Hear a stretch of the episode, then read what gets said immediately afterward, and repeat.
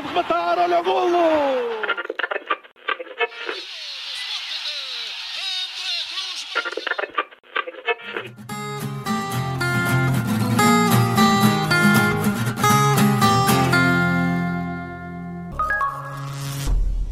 Viva! Sejam bem-vindos ao sétimo episódio da Noventena do Matraquilhos, a série em formato podcast que narra a história e as histórias do futebol português nos anos 90. Neste episódio, vamos falar daquilo que aconteceu na temporada 96-97, na ressaca do chapéu de Poborski. Olá, Rui Silva. Olá, Fragoso.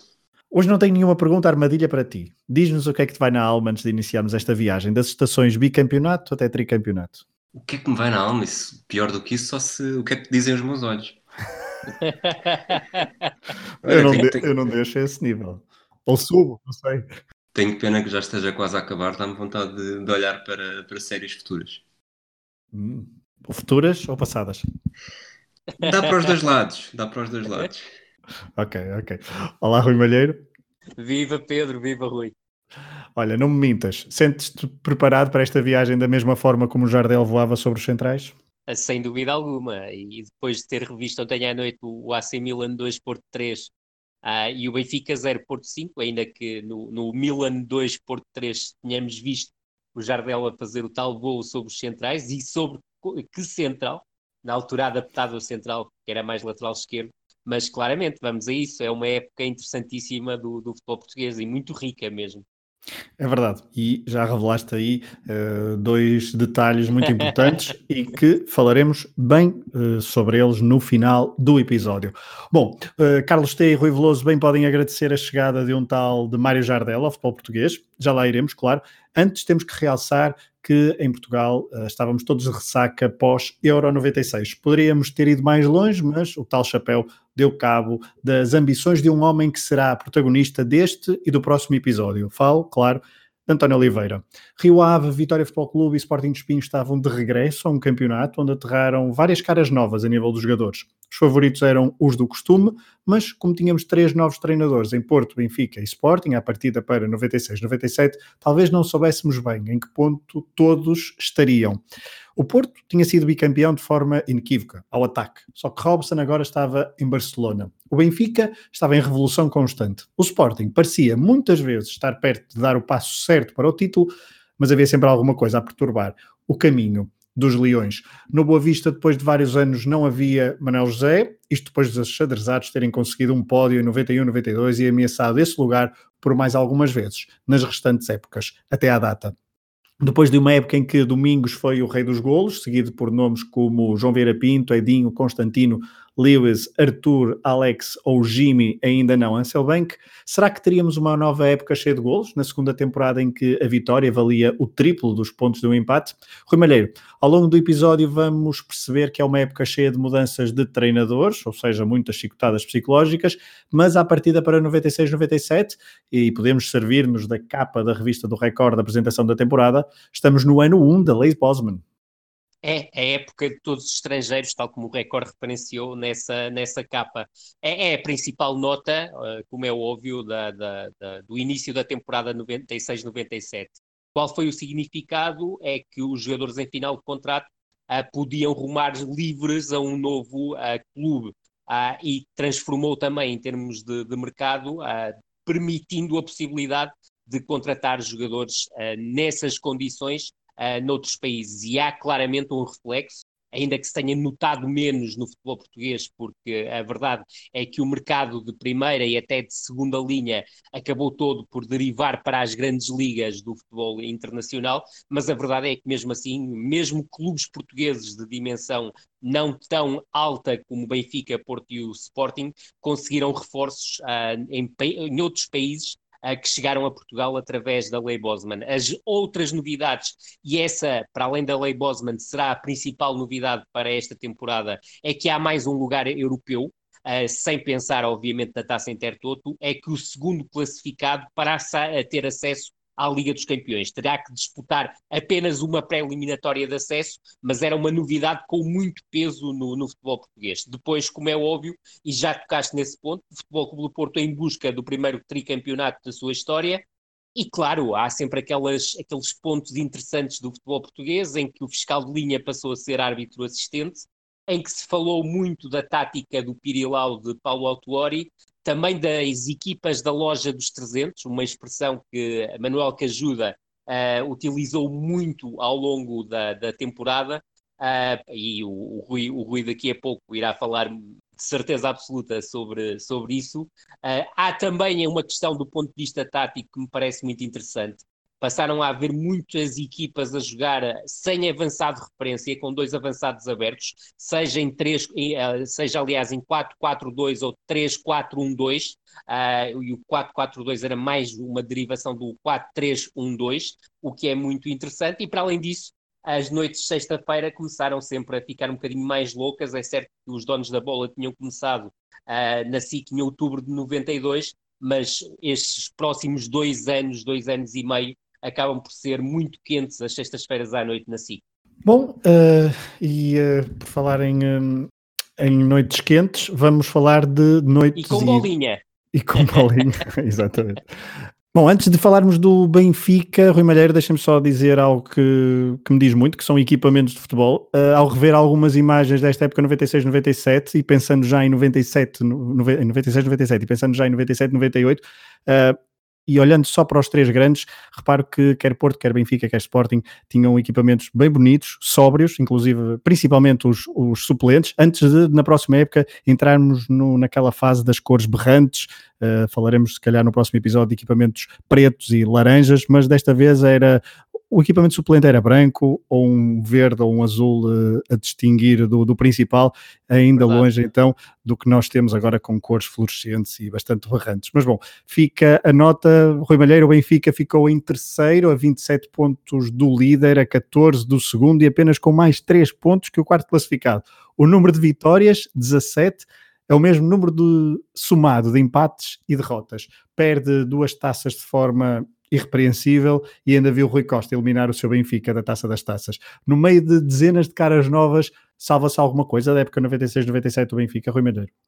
Nada. É a pior época de sempre do Benfica até aí. 10 derrotas ao todo, em termos de campeonato. Derrotas em casa, 6. Derrotas oficiais, 14. Nunca o Benfica tinha tido uma época tão má na sua história, mas também era já um, algo que deixava antever que os próximos anos não seriam fáceis. A isso junta-se, obviamente, um futebol paupérrimo. Mas começando, porque tudo tem um início, a verdade é que a temporada 96-97 do Benfica começa a ser preparada a meio da temporada 95-96, quando se, quando se sabe que Tony será o futuro diretor desportivo do clube e que Paulo Autuori, que se acabará, acabara de sagrar campeão brasileiro em 1995, portanto em dezembro de 1995, pelo Botafogo, formariam a próxima dupla, se quisermos, técnica do, do, do Benfica. Uh, Tony como diretor desportivo, obviamente, e Autuori como treinador principal. Uh, ficou célebre, obviamente, as viagens, ou ficaram célebres as viagens de Tony por essa Europa fora à procura de, de reforços, como Tony muito bem disse, com um saco de caramelos, a verdade é que o Benfica quis contratar Kirsten ao Leverkusen, não conseguiu. Tentou também Denis de Neuer ao Sparta de Roterdão e não conseguiu. Tony descobriu nestas viagens também pela Holanda Mackay no Vitesse e Van Nistelrooy ainda no Dens Boss, que é a caminho do, do. Mas a verdade é que os reforços que chegaram à luz vieram quase todos com o dedo de Paulo Autuori, ou seja, Jamir, médio defensivo do Botafogo, Donizete, antigo avançado do Botafogo, que tinha feito uma passagem de seis meses pelo futebol japonês no Verdi, Gustavo, o lateral ou médio ala esquerdo do Marítimo, foram três reforços que chegaram com a chancela de Paulo Autuori, juntando-se a este uh, o central Bermúdez, do América de Cali, que era um defesa central que Autuori tinha conhecido ao longo da temporada anterior, enquanto treinava o Botafogo em jogos uh, internacionais, uh, creio que da Taça Libertadores na altura. A este juntou-se, depois de tanta busca por um avançado, um jovem sueco chamado Martin Pringle, que marcou dois golos no particular diante do Benfica, no Helsingborg Benfica da pré-época, e foi imediatamente contratado. Esta é uma primeira fase de chegada de jogadores ao Benfica, mais à frente haverá uma segunda fase, mas para termos uma ideia, a partir de novembro, dezembro, chegam ao Benfica Glenn Elder do Arsenal, chega Tiago do Marítimo, Amaral do Parma, Ronaldo do Atlético Mineiro, El Adui do Farrabá, Valdir Bigode do Atlético Mineiro e Lúcio Wagner do Corinthians Alagoano.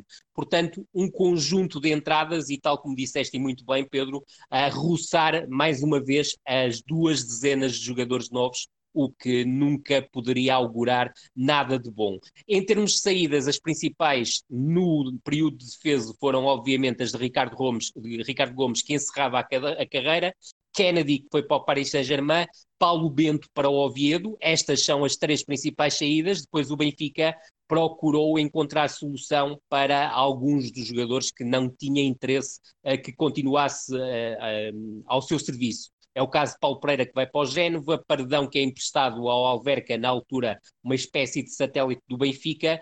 King consegue um contrato com o Atlético Madrid B, vá-se lá perceber porquê. Marcelo ruma para o Alavés e Luís Gustavo, não confundir com o Gustavo Reforço, este um ex-bolonenses, ruma ao Internacional de Porto Alegre. Mas eu creio que um dos principais rombos que acontece nesta equipa do Benfica é o mercado de novembro, Imagine-se que em novembro ainda havia transferências que acabam por levar Helder para o Deportivo La Corunha e Dimas para a Juventus e no fundo é a destruturação completa da defesa do, do Benfica. Mas comecemos rapidamente pela pré-época. É uma pré-época que começa acidentada na Suécia, ao ponto de Pringle ser contratado após marcar dois golos, num particular entre o Helsingborg e o Benfica, que o Helsingborg venceu. Recordar que esta transferência também foi avalizada por Magnussen, que na altura era treinador adjunto do Helsingborg.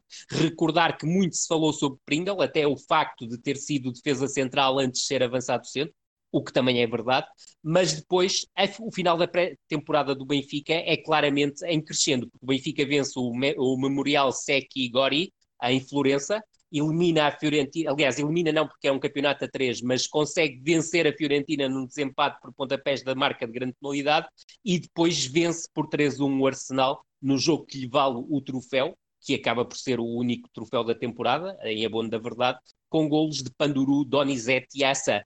Uh, se as coisas pareciam estar a correr bem, ainda correm melhor dias depois, quando o Benfica vai fazer a apresentação do Coventry City, isto ainda na, de acordo com a transferência de Isaías para o clube inglês, e consegue brindar o clube da casa com uma vitória corrosiva por 7-2, dois golos de Donizete, dois de Valdo, um de Dimas, um de João Pinto e um de Assa tudo parecia correr bem, mas a verdade é que o início da época oficial começa muito mal. O Benfica perde um zero uh, diante do Futebol Clube do Porto fora para a Supertaça, empata a um em casa na estreia do campeonato diante do Sporting de Braga e depois tem o, o tristemente célebre jogo no Troféu Santiago Bernabéu diante do Real Madrid, a 27 de agosto de 96, em que se apresenta com Prodome na baliza e depois com uh, vários jogadores secundários, entre eles Veríssimo, Ramírez e Marco Paulo, que estavam no Alverca, mas principalmente algo que creio que não beneficiou em nada a imagem do Benfica, que foi colocar dois jogadores que estavam à experiência, um como titular, o angolano Paulo Silva,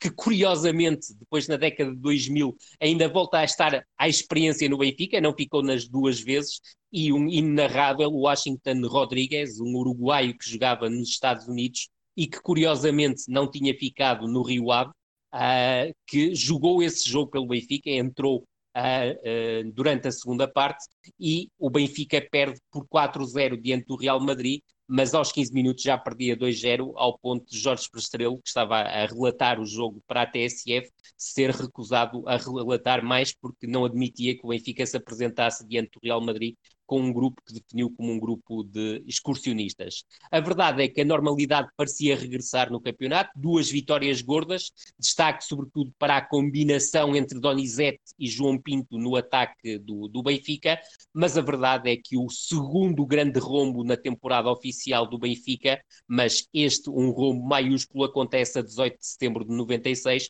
quando o Benfica recebe o Futebol Clube do Porto na segunda mão da Supertaça e é copiosamente batido por 5-0. É certo que a seguir o Benfica engata uma série de resultados muito interessantes, quer em termos de campeonato, 10 vitórias, 2 empates e uma derrota. A derrota foi diante do Sporting em Alvalade e também na Taça das Taças, em que consegue eliminar o Rus Chorzov e, sobretudo, o Lokomotiv de Moscovo, de um jovem Ovsnikov em plano de destaque, mas o Benfica consegue aí duas vitórias. É aquilo que acontece é que à jornada 14 o Benfica, já com Glenn Elder e com Amaral, vence em Lessa, na Maia, por 5 a 1 um jogo que coloca o Benfica a 5 pontos do líder Futebol Clube do Porto no segundo lugar e a, a receber o Futebol Clube do Porto na jornada seguinte. É aí que acontece o terceiro descalabro da época do Benfica. O Benfica não só perde em casa com o Futebol Clube do Porto por um, por um 2, como na jornada a seguir perde em Guimarães por um 0. Autuori apresenta a admissão na jornada 17, a última da primeira volta, Mário Wilson assume o comando interino do Benfica, perde em casa com o Belenenses por um 2 e de repente um Benfica com três derrotas consecutivas já está a 14 pontos do Futebol Clube do Porto e cai na terceira posição do campeonato.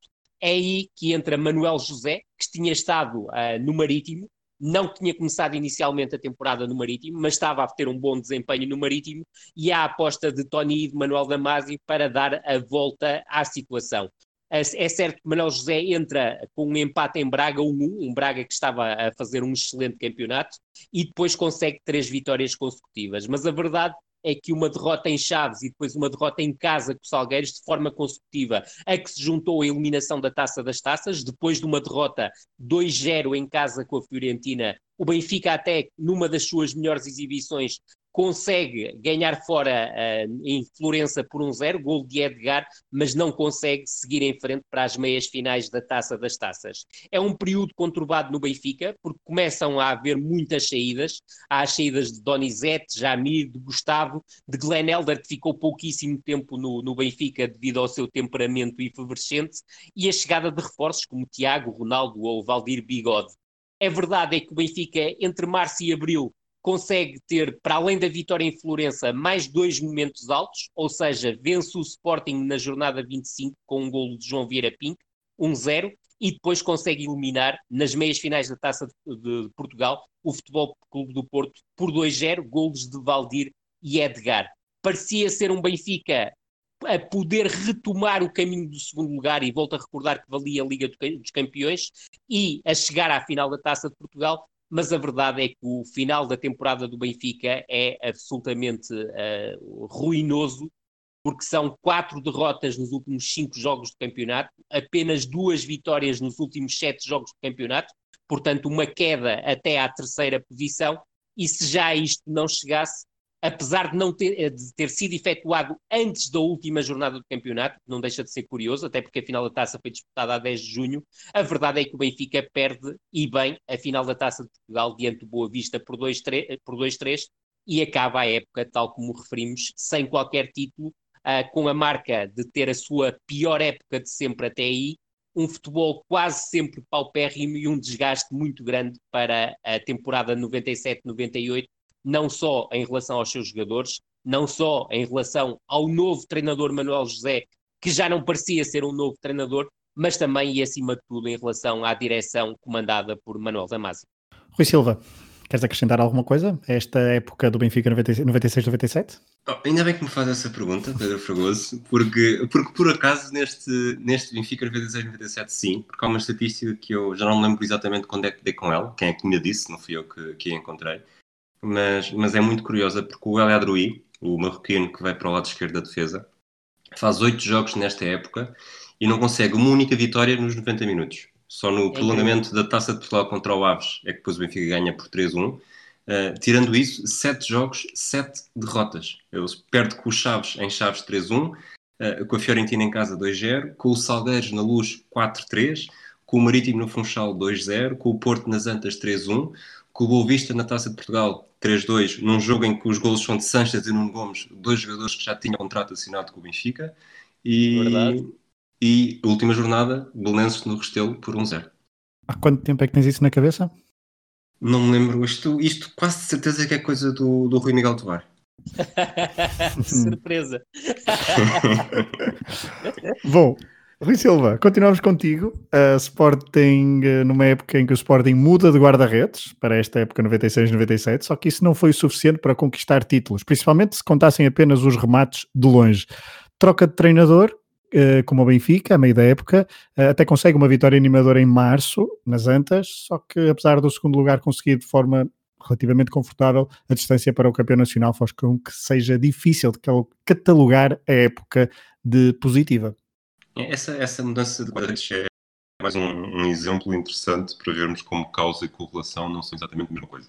Sporting termina no segundo lugar, 72 pontos, a 13 do Futebol Clube do Porto, mas ainda assim com o sentimento de, de dever cumprido porque dava o apuramento para a pré-eliminatória da Liga dos Campeões. Como disseste, volta a apostar no treinador estrangeiro, o belga Robert Wazes, que vinha do, do Standard Liège e tinha um palmarés eh, escasso, vamos chamar-lhe assim, com uma taça da Bélgica e uma taça da Liga tudo já há mais de 5 anos de, de, quando chegou a Alvalade.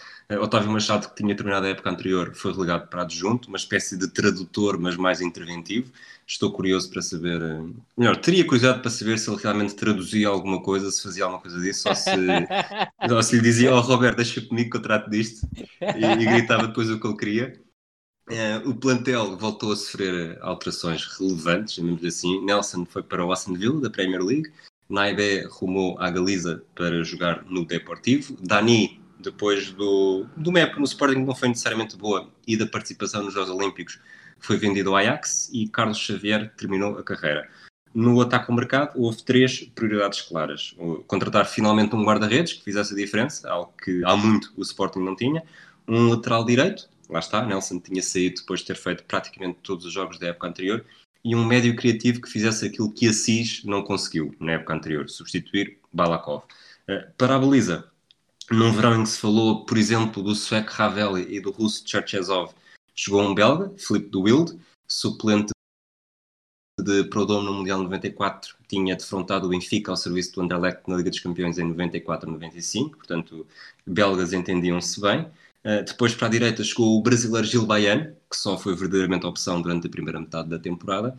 E para a posição de 10, para, para substituir a Cis, que entretanto também tinha saído por empréstimo, uh, o marroquino Mustafa Hadji, contratado ao Nancy, que tinha dado Afonso Martins, dado, ou seja, Afonso Martins ao Sporting na época anterior, e que também tinha estado no Mundial 94.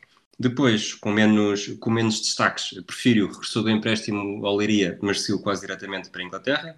O ataque voltou a ser forçado por um jogador africano, o camerunês Missé Missé, foi contratado na Bélgica, portanto, mais um jogador que o Azés conhecia e que não deu grande coisa em campo. Recordista de fora de jogo no campeonato português. E jogando muito pouco. A maior rabo do verão foi ainda assim a contratação de um lateral esquerdo croata chamado Balaites, contratado ao Vartex, lançou o debate na apresentação quando disse ser melhor do que Maldini. Eh, feitas as contas, só fez mais três jogos no Campeonato Português do que Maldini na sua carreira inteira. Uh, um total de. Isto no campeonato, fez um total de sete na temporada, viu um cartão vermelho e foi suficiente para entrar no anedotário leonino. Mais valia não ter feito nenhum.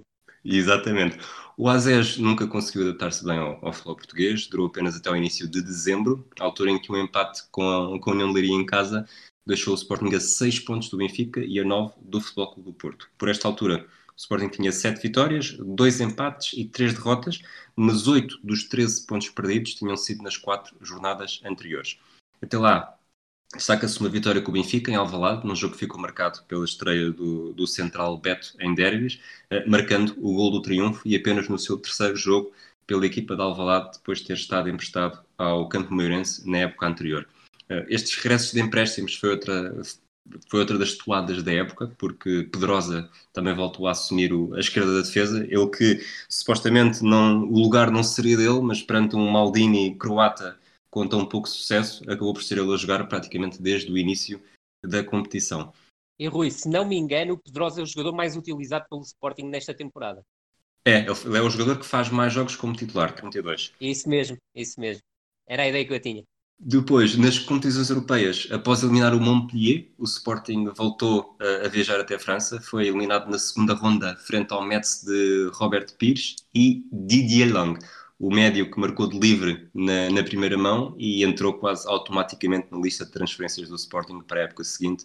algo que era bastante habitual nestes anos, uh, tal como já se percebeu também pela, pela apresentação de Pringle há pouco pelo Rui Malheiro. Uh, saída do Azés, Otávio Machado uh, pegou novamente a venda de Munique ao Barcelona, a equipa recuperou a estabilidade. Em Chaves com um nulo pode não, não foi necessariamente o melhor resultado para começar, mas nos 11 jogos seguintes o Sporting somou 29 pontos em 33 possíveis. Aproveitou a instabilidade que o Benfica estava a passar e começou a ter, começou a ter, não, passou a ter 9 pontos de vantagem sobre o Benfica, algo que era, lá está, ainda mais importante esta época, porque o segundo lugar garantia a pré-eliminatória da Liga dos Campeões. Durante este período venceu o bicampeão Futebol do Porto nas Antas por 2-1, gols de Beto e Pedro Barbosa, naquela que foi a primeira vitória no, no terreno do Futebol do Porto para o campeonato desde outubro de 1975. O Porto já estava demasiado longe, não dava o, o título era uma, uma longa aspiração e a derrota na luz na jornada 25 matou qualquer incerteza. Eh, na terra de ninguém, o Sporting lançou-se para a Taça de Portugal, mas aí perdeu na meia-final com o Vista no Bessa uh, por 3-2 aos 118 minutos, um gol de litos. Entretanto, o mercado de transferências teve mais novidades durante a temporada. Saber Uh, lá está, Gil Bayan não teve grande sucesso no lado, no lado direito da defesa, portanto o Sporting quis contratar outro lateral direito, chegou Saber de Marrocos, de onde também poderia ter chegado o avançado Rajib. Uh, Saber estreou-se em março, o Paraguai César Ramírez estreou-se em abril num jogo com o Benfica, depois acabou por marcar apenas um gol em Braga com o Gil Vicente, e dos Júniores foi promovido Simão Sabrosa, que com apenas 17 anos marcou na estreia, na Maia com o Salgueiros, e a Maia Uh, é o estádio que, não fazendo parte de um clube da primeira divisão, só nas primeiras seis jornadas teve quatro jogos. E, regressando a Simão, marcou apenas um minuto depois de substituir Afonso Martins. Uh, a história da causa e da correlação: o Sporting foi a defesa menos batida do campeonato, apenas 19 golos, menos 5 do Futebol Clube do Porto, e conseguiu este feito pela primeira vez desde 1974, época em que dividiu a proeza com o Vitória Futebol Clube de Setúbal. Eh, por outro lado, a estatística está mais relacionada com a solidez garantida e disciplina imposta por Otávio Machado do que propriamente pelo que o Bilde fazia em campo, que era eh, uma nódoa, sobretudo nos remates de longe que iam para a sua esquerda. Eh, o 11 tipo do Sporting nesta temporada teve Doyle na baliza, Luís Miguel, Marco Aurélio, Beto e Pedrosa na defesa, Oceano, Pedro Martins, Pedro Barbosa, Agi e Sapinto no meio campo, e Jordanov no ataque. Nenhum jogador do Sporting marcou mais do que 6 golos no campeonato, algo que foi partilhado por Sapinto, Oceano, Jordanov e Paulo Alves. E talvez mais importante, apesar de ter sido fora de campo, a época fica marcada pela agressão de Sapinto a Arthur Jorge em março, dias depois de uma goleada ao Vitória Sport Clube de Guimarães em Alvalade por 4-1. Muito resumidamente, o jogador do Sporting não gostou de ter ficado fora da convocatória da seleção para um jogo na Irlanda do Norte, alegadamente por problemas de disciplina em convocatórias anteriores. Uh, Sapinto foi não diria igual a si mesmo, porque nesta altura ele não era igual a si mesmo, ou pelo menos não o conhecíamos necessariamente dessa forma. Uh, depois de agredir Arthur Jorge, a confusão continuou uns minutos mais tarde com Rui Águas, adjunto de Arthur Jorge, e no balanço final Sapinto foi multado em 8 mil contos, uh, 40 mil euros uh, atualmente, pelo Sporting, algo que não foi suficiente para evitar uma sanção pesada. 12 meses de suspensão, anunciados em junho, portanto Sapinto continuou a jogar depois da agressão, uh, e esta suspensão foi anunciada dias antes de ser vendida à Real Sociedade por 700 mil contos, algo que na altura seriam, que neste momento 3 milhões e meio de euros, e mesmo assim a Real Sociedade quis arriscar porque acreditava que a suspensão ia ser revertida. E para já é isto que vos tenho a dizer. Rui Malheiro, queres acrescentar alguma coisa a esta época do Sporting? A análise, como sempre, completíssima. Salientar só dois aspectos que, que, que o Rui não tocou. Uh, a, época começa com uma declaração de, de José Roquete, na altura presidente do Sporting, a dizer que o êxito desportivo teria que ficar em segundo plano uh, e que aquilo e a sua prioridade era sanear financeiramente o clube. Daí também uh, o, a ida ao mercado não foi tão exaustiva uh, e tão arrebatante como em anos anteriores, e o Sporting foi, acima de tudo, um clube vendedor e que procurou contratar a, a custo, a custo zero. E depois, claro, o, o Rui aí também tocou nesse ponto, uh, Otávio consegue uma mudança de, de mentalidade na, na, equipa do Sporting. Recordo-me que a sua capacidade de liderança, a forma como apoiava incondicionalmente os jogadores, e o caso de Sapinto é, um, é, um, é paradigmático, uh, também o seu discurso antissistema e a tal objetividade no jogo, a partir de premissas defensivas, mas sem esquecer claramente também a vertente ofensiva, permitiu que o Sporting alcançasse um segundo lugar com alguma tranquilidade, mas acima de tudo foi um Sporting muito unido em redor do seu treinador. Muito bem, vamos avançar para a época do Futebol Clube do Porto. Na sua história, o Porto só tinha conseguido ser bicampeão por quatro vezes antes do ciclo Robson, uma com Cisca no final dos anos 30, depois José Maria Pedroto entre 77 e 79, mais tarde Artur Jorge entre 84 e 86 e finalmente com Carlos Alberto Silva entre 91 e 93. Sempre que o Porto tentou o tri no ano seguinte, falhou, ficando inclusivamente sempre em segundo. Depois do quinto bicampeonato da história, os portistas queriam fazer algo que Benfica e Sporting já tinham conseguido em tempos e que não assistíamos no campeonato português desde 1977. Na altura foi Pedroto a terminar o ciclo do Benfica de Pavic, Mário Wilson e Mortimer, que, somando um título cada um, tinham dado o último tricampeonato da história do futebol português. Como já falamos, o Porto mudou de treinador. António Oliveira conhecia os cantos à casa e estava determinado em entrar para a história do clube do seu coração. Perdeu alguns jogadores da era Robson, Vitor Bahia, talvez o mais influente. Carlos Secretário rumava ao Real Madrid, Emerson partia para a Inglaterra, para o Middlesbrough, Latapi ficava na cidade invicta, mas passava a vestir de xadrez boavisteiro. Jorge Couto, Jorge Couto faz companhia a Latapi, depois de duas épocas consecutivas a perder espaço nas antas. Lipsey é emprestado ao Sporting de Espinho. Zé Carlos já tinha saído a meio da época anterior, depois de ser relegado para o banco por Jorge Costa. Quinzinho é emprestado à União de Leiria. Bandeirinha ainda vai acabar a carreira em Falgueiras. Semedo também já não faz parte do plantel, o mesmo se passando com Vitor Nova e Matias. Reforços foram muitos. Na baliza, depois de utilizarem cinco jogadores na época anterior, Silvino e Eriksen permanecem nas Antas e o Porto contrata André Wozniak, internacional polaco, de bigode, mas longe da qualidade do antecessor de Bahia, Molinar Zic. Wozniak agarrou a titularidade no início da época, jogou até final de setembro, até que Oliveira, surpreendentemente no clássico de Alvalade, lança às férias um jovem da formação que tinha estado emprestado nas duas épocas anteriores. Primeiro na Figueira da Foz, na Naval 1 de Maio, depois em Coimbra, na Académica. Falo de Hilário, que aos 21 anos agarrou a titularidade desde esse jogo até meio de março, até à derrota em casa do Porto frente ao Sporting. No final da época, Oliveira confia em Silvino, Eriksen também jogou um jogo no Minho, frente ao Braga, na penúltima jornada. O fantasma de Bahia estava longe de estar afastado. Depois de cinco guarda-redes em 95 e 96, em 96, 97 foram quatro. E a saga continua. Não percam os próximos episódios. Bom, continuamos a falar de reforços. Os menos mediáticos e com menos preponderância ao longo da época foram Lula, central oriundo do Belenenses que tem uma lesão grave em final de setembro e perde aí o comboio da titularidade, conquistado em San Siro. Alejandro Dias, quase nem se viu, central uruguaio vindo do Liverpool de Montevideo.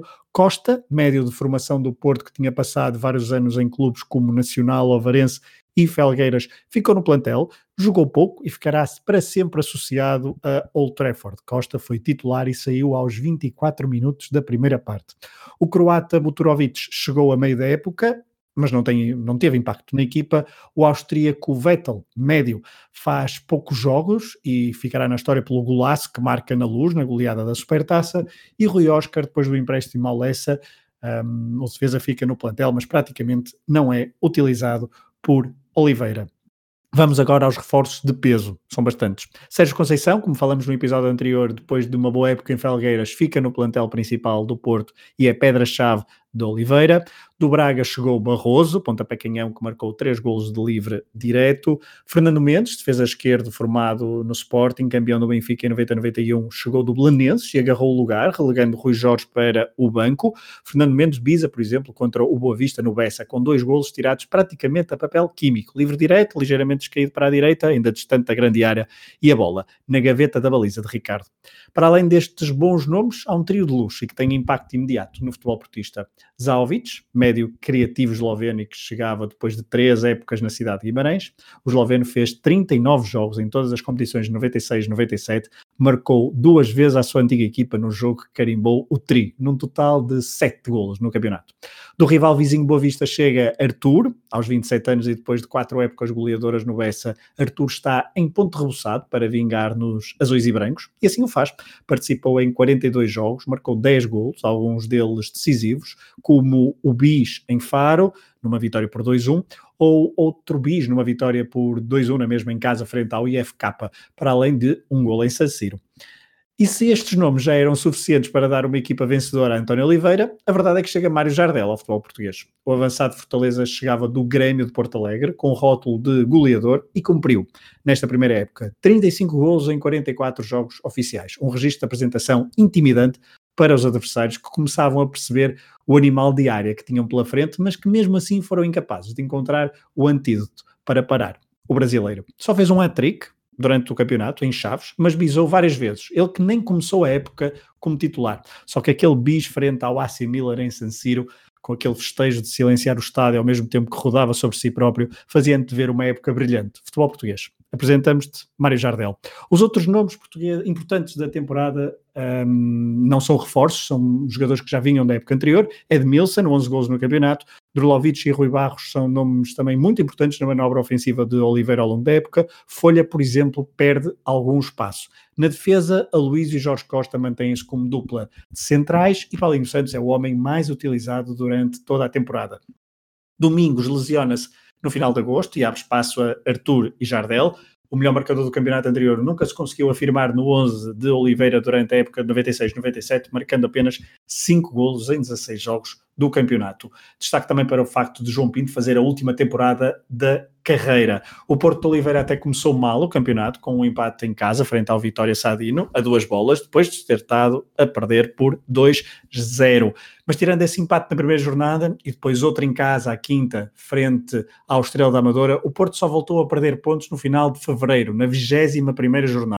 Portanto, em 60 pontos possíveis, o Porto tinha conquistado 56 e uma vantagem muito confortável sobre os rivais, com as tais vitórias em Alvalade por 1-0, gol de Edmilson na estreia de Hilário, e na Luz por 2-1, com um dos golos mais icónicos de Jardel ao serviço do Porto. Recebe no peito, Jorge Soares aos papéis, olha para o Prodome e remate de primeira para o fundo da baliza do Benfica. Só que o conforto deu em relaxo e o Porto perdeu pontos em três jogos consecutivos no campeonato. Derrota surpresa em casa, frente a um sensacional Salgueiros de Carlos Manuel, golos de Abílio e Luís Carlos, empata duas bolas na reboleira, o Estrela de Fernando Santos não perdeu com o Porto no campeonato, e a única equipa que pode dizer isso em 96, 97, e a derrota com o Sporting, que relançava a 23 jornada o campeonato, mas de forma moderada. Só que o Porto concentrou-se, perdeu pontos depois apenas em casa com o Rio Ave, 2-2, antes de então de assegurar o tão ambicionado tricampeonato. O jogo da consagração foi no Dom Afonso Henriques, vitória categórica por 4-0, bis de Jardel e Zalvic, Pinto da Costa emocionado, mesmo se podia dizer de António Oliveira, sempre com a sua gabardine bege da moda na altura. Isto digo da moda na altura porque quem, vi, quem anda a ver The Last Dance também vê ali Phil Jackson com uma gabardine a António Oliveira. Bom, passa a comparação, acho que nunca ninguém tinha comparado Phil Jackson com António Oliveira, mas... Fabuloso. Desta vez não houve então trinaranjos nas Antas, foi mesmo tricampeão. Uh, o Futebol Porto na final da Taça de Portugal voltou a falhar o objetivo de chegar ao Jamor, perdendo na tal meia-final frente ao Benfica, na Luz. Na Luz já falamos do estrondoso 5-0 para a Supertaça, depois de vários anos a precisar de terceiro jogo, o Porto faz um dos jogos da década. Arthur, Edmilson, Jorge, Jorge Costa, Vettel e Drolovic carimbaram uma noite de sonho que era pronúncio de boa temporada. No final do episódio voltaremos a este jogo. Outro bom pronúncio foi a vitória 3-2 em San Siro, da qual também falaremos no final uh, do episódio. Estamos a falar da primeira jornada da Liga dos Campeões. Na fase de grupos, o Porto, em seis jogos, conseguiu cinco vitórias e apenas um empate em casa, frente ao Milan, na penúltima jornada e já com tudo decidido. No norte da Europa, o Porto deu-se bem com os ares de Gotemburgo e Trondheim, batendo então IFK e Rosenborg. Só que nos quartos de final, a equipa de António Oliveira defrontou a melhor equipa inglesa daquela altura. Uh, o Manchester United não deu hipóteses em Old Trafford, 4-0. Nas Antas, o 00 quase nem seria recordado não fosse a batalha campal entre polícia e adeptos ingleses. Centenas de bilhetes falsos, confusão na saída dos adeptos ingleses do estádio, um, deixaram um rastro de destruição e até queixas do governo britânico por alegada desproporcionalidade da polícia portuguesa. Estávamos longe, em 97, de ser um exemplo no controle de segurança dos adeptos nos estádios. Razão teve a minha mãe que não me deixou ir ver esse jogo. Adiante. Rui Malheiro, o Porto conseguiu o tri, Jardel chegou. O que é que havia de novo neste Porto de Oliveira que foi bastante dominador durante boa parte da época? É uma superioridade enorme em relação aos adversários. É um triunfo absolutamente incontestável da equipa do Futebol Clube do Porto, que tinha, obviamente, muito melhor plantel do que os adversários, e basta uh, olhar para a tua excelente revisão daquilo que foi o mercado do Futebol Clube do Porto para perceber que a superioridade do Futebol Clube do Porto era inequívoca. É certo uh, que é um triunfo com alguma polémica. Eu creio que, se olharmos até para as revistas da época, percebemos o lado agreste da, da imprensa ou de alguma imprensa em relação a António Oliveira, algo que foi muito promovido pelo próprio, diga-se. Uh, ele encontrou no clube aquilo que podemos designar como um escudo, uh, para fazer uma campanha contra inimigos que tinha na imprensa, inimigos esses já de longa data. Uh, daí que todas as atenções ao longo da temporada ficaram excessivamente centradas no treinador, e um treinador, como todos sabemos, polémico, uh, e que também não se coibiu de contribuir para algumas polémicas, e basta recordar que a determinada altura, ou em grande fase, em grande parte da temporada, tinha aquela rotação de um jogador uh, sempre de partida para partida, que levou, por exemplo, a lançar Costa, tal como tu e muito bem disseste, estreá-lo em Old Trafford diante do Manchester United com o resultado que todos sabemos. Isso também fez com que uh, esse lado, essa relação crispada com a imprensa, fez que, por exemplo, as aquisições de Alejandro Dias, Buturovic e também Vettel Uh, fossem muito criticadas uh, e apontadas a António Oliveira, uh, ao contrário das que resultaram que foram consideradas como aquisições da estrutura, mas a verdade é que o Futebol Clube do Porto consegue o seu primeiro tricampeonato da história e creio que a presença de António Oliveira, também fruto de uma Liga dos Campeões, uma fase de grupos notável, com cinco vitórias e um empate e uma vitória absolutamente incrível em São Ciro por 3-2, mais a dupla vitória frente ao Benfica na Supertaça com o 5-0 fora, tem uma marca absolutamente determinante de António Oliveira, deixando aqui para remate que dois aspectos. Um é que o problema na baliza nunca ficou resolvido, é um problema, tal como disseste, que se vai eternizar fa face à ausência de Vitor Bahia e até às reaparições que Vitor Bahia teve com algumas lesões pelo meio, até voltar definitivamente ao Futebol Clube do Porto, porque a verdade é que Wozniak não foi, o Popey, não foi a, a, a aquisição certa para a sucessão de Vitor Bahia. Depois houve o, o, período hilário, que é um período que tem momentos de, de auge, até porque Hilário está longos minutos sem sofrer golos, mas depois tem uma quebra de, de, produção que coincide com o momento mais negativo do Futebol Clube do Porto na temporada, que salientaste muito bem, que são aqueles três jogos em que não ganha, tem duas derrotas em casa, junta-se aí também o 4-0 uh, diante do Manchester United, a derrota, ao tal lançamento de Silvino, que me parece ser, ao longo desta temporada, o guarda-redes mais consistente do, do Futebol Clube do Porto, e como é óbvio, Eriksen, que mais uma vez uh, não justificou a sua continuidade no plantel. Para fim, para resumo, salientar que há nove jogadores do Futebol Clube Porto que se sagram tricampeões nacionais de forma consecutiva. Ou seja, João Pinto, Aloísio, Jorge Costa, Paulinho Santos, Domingos, Folha, Rui Jorge, Drulovic e Bino. Bino que, curiosamente, acaba a temporada no Marítimo, reencontrando-se com Augusto Inácio. Vamos ao primeiro dos outros, Rui Silva. Uh, em 2020 não parece nada estranho nesta rubrica da nossa viagem de Bragas. Em 96-97, após luta acesa entre a equipa arsenalista, o Vitória de Jaime Pacheco e os Salgueiros, o Braga de Manel Cajuda conseguiu o quarto lugar e o regresso às noites europeias, algo que não acontecia desde 1984. Braga, quarto lugar, é lugar a igualar a melhor classificação de sempre do clube minhoto, conseguida no passado por três vezes, a última delas com Quinito, em 83, 84. Rui Silva, a bola é tua. Era um, foi como já disseste, era um Sporting Braga de continuidade, com o Manuel que ajuda a fazer a terceira temporada completa ao serviço do clube, e que terminou com o quarto lugar com 55 pontos, mais dois do que o Vitória Sport Clube de Guimarães e três que o Salgueiros, depois de uma última jornada épica a entrada para a jornada 34 estava tudo em aberto. O, o, o, Braga tinha quarta posição, 54 pontos, mas jogava em Guimarães com o Vitória, que tinha 52, e o Salgueiro jogava em Faro, que tinha 51. A equipa de Paranhos tinha vantagem no confronto direto com o Sporting Braga, portanto lá está, estava tudo em aberto. O Braga não se podia dar ao luxo de perder no derby de minuto e no final de contas os dois jogos terminaram empatados mas a emoção foi muita, já que a Billy falhou um penalti no São Luís, no momento que aumentaria, se caso tivesse marcado, e muito a pressão em Guimarães. Regressando ao início, O mercado em Braga durante a temporada foi quase exclusivamente nacional, chegaram apenas dois estrangeiros. O brasileiro Rodrigão, da União de Madeira, que se tornou indiscutível depois no meio campo, e o sérvio Grubac, do Havre, de francês, que fez apenas três jogos no campeonato. Depois, um misto de futebolistas sem grande destaque, mas muito rico. Do Campeonato Nacional chegaram Lionel, do Chaves para a lateral, João Oliveira Pinto, do Gil Vicente para o meio campo, e Dalécio, do Farense para a defesa, e Gamboa, do Rio Ave para o ataque. Destaca-se ainda a promoção dos Júniores de Castanheira, um jogador que faria carreira no clube, mas que nesta época não fez mais do que 80 minutos no campeonato. Da segunda vez chegou Mozart, do Leixões, que acabou por ser também ele uma das pedras essenciais do meio campo. Uh, e o 11 tipo desta equipa de que ajuda tinha Rui Correia na baliza, Zeno Azevedo, Artur Jorge, Sérgio e Lionel na defesa, Rodrigão, Mozart, Bruno e Baltazar no meio campo e Caroglan e Tony no ataque. O início da temporada foi premonitório, um empate na luz, como o Rui Malheiro também já disse, uh, a um gol graças ao reforço Alessio nos instantes finais. Os duelos com os três grandes foram sempre interessantes. A equipa de Cajuda não perdeu em casa com nenhum deles. Ganhou 2-1 ao Futebol do Porto, já no final do campeonato, 1-0 ao Sporting e 1 igual com o Benfica. A equipa tinha períodos irregulares, onde a, a defesa tremia, como as goleadas em Chaves por 5-2 e nas Antas por 5-0. Aliás, a defesa, o, a diferença entre ataque e defesa acabou por ser uma das, das chaves desta, desta temporada e o clube esteve praticamente sempre na pole position pelo lugar europeu. A reta final da época foi complicada para todos. Nas últimas cinco jornadas, o Braga só conseguiu derrotar o já tricampeão Futebol do Porto e somou 6 pontos. Portanto, 6 pontos em 15 possíveis.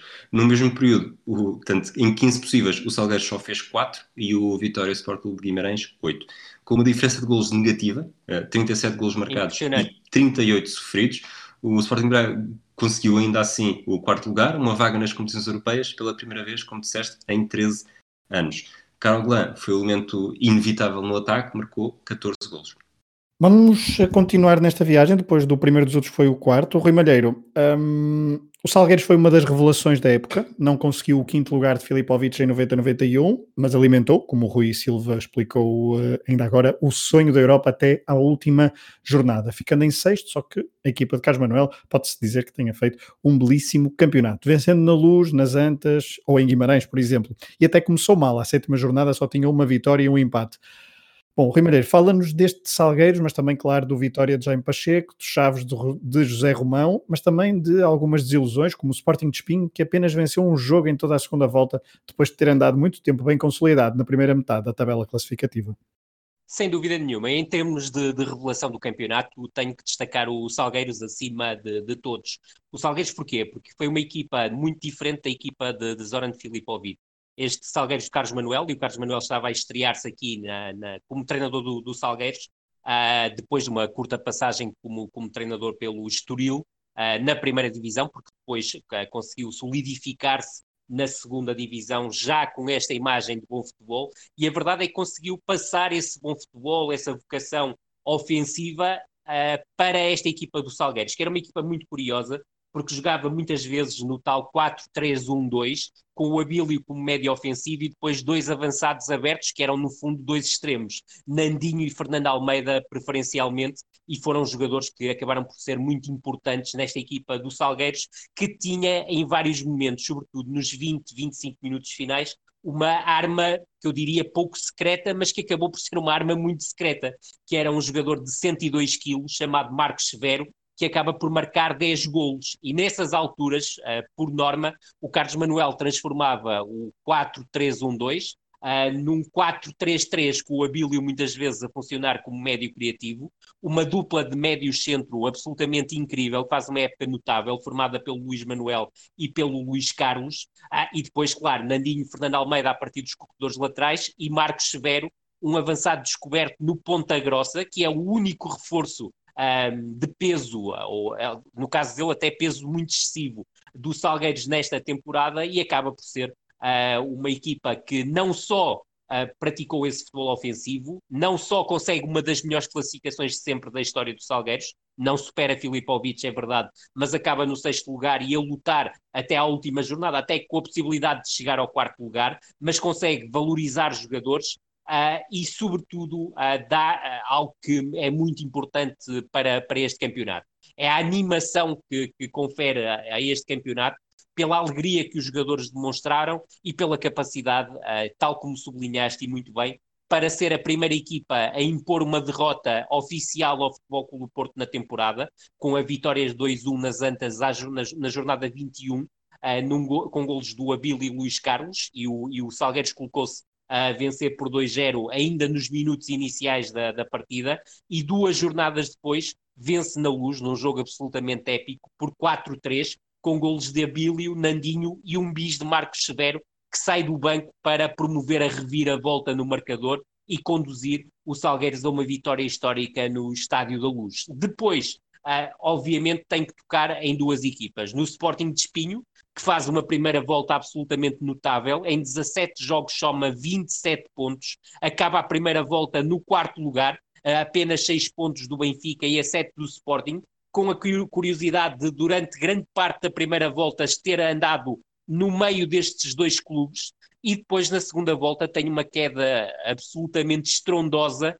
em que consegue apenas somar seis pontos é o último classificado, se olharmos apenas para a classificação da segunda volta, e acaba por descer de divisão, porque a verdade é que a equipa do Espinho tem uma série absolutamente impressionante de 11 derrotas consecutivas, se quisermos 14 derrotas em 16 jogos, acaba por despedir o seu treinadorzinho, uh, e a verdade é que é Edmundo Duarte, que é escolhido para a sua sucessão, é, é, um treinador que tinha eliminado o Sporting de Espinho da Taça de Portugal ao serviço dos Dragões Sandinenses, clube que chegou a, a, a, que levou até uma fase mais adiantada da prova, onde seria eliminado pelo, pelo Benfica.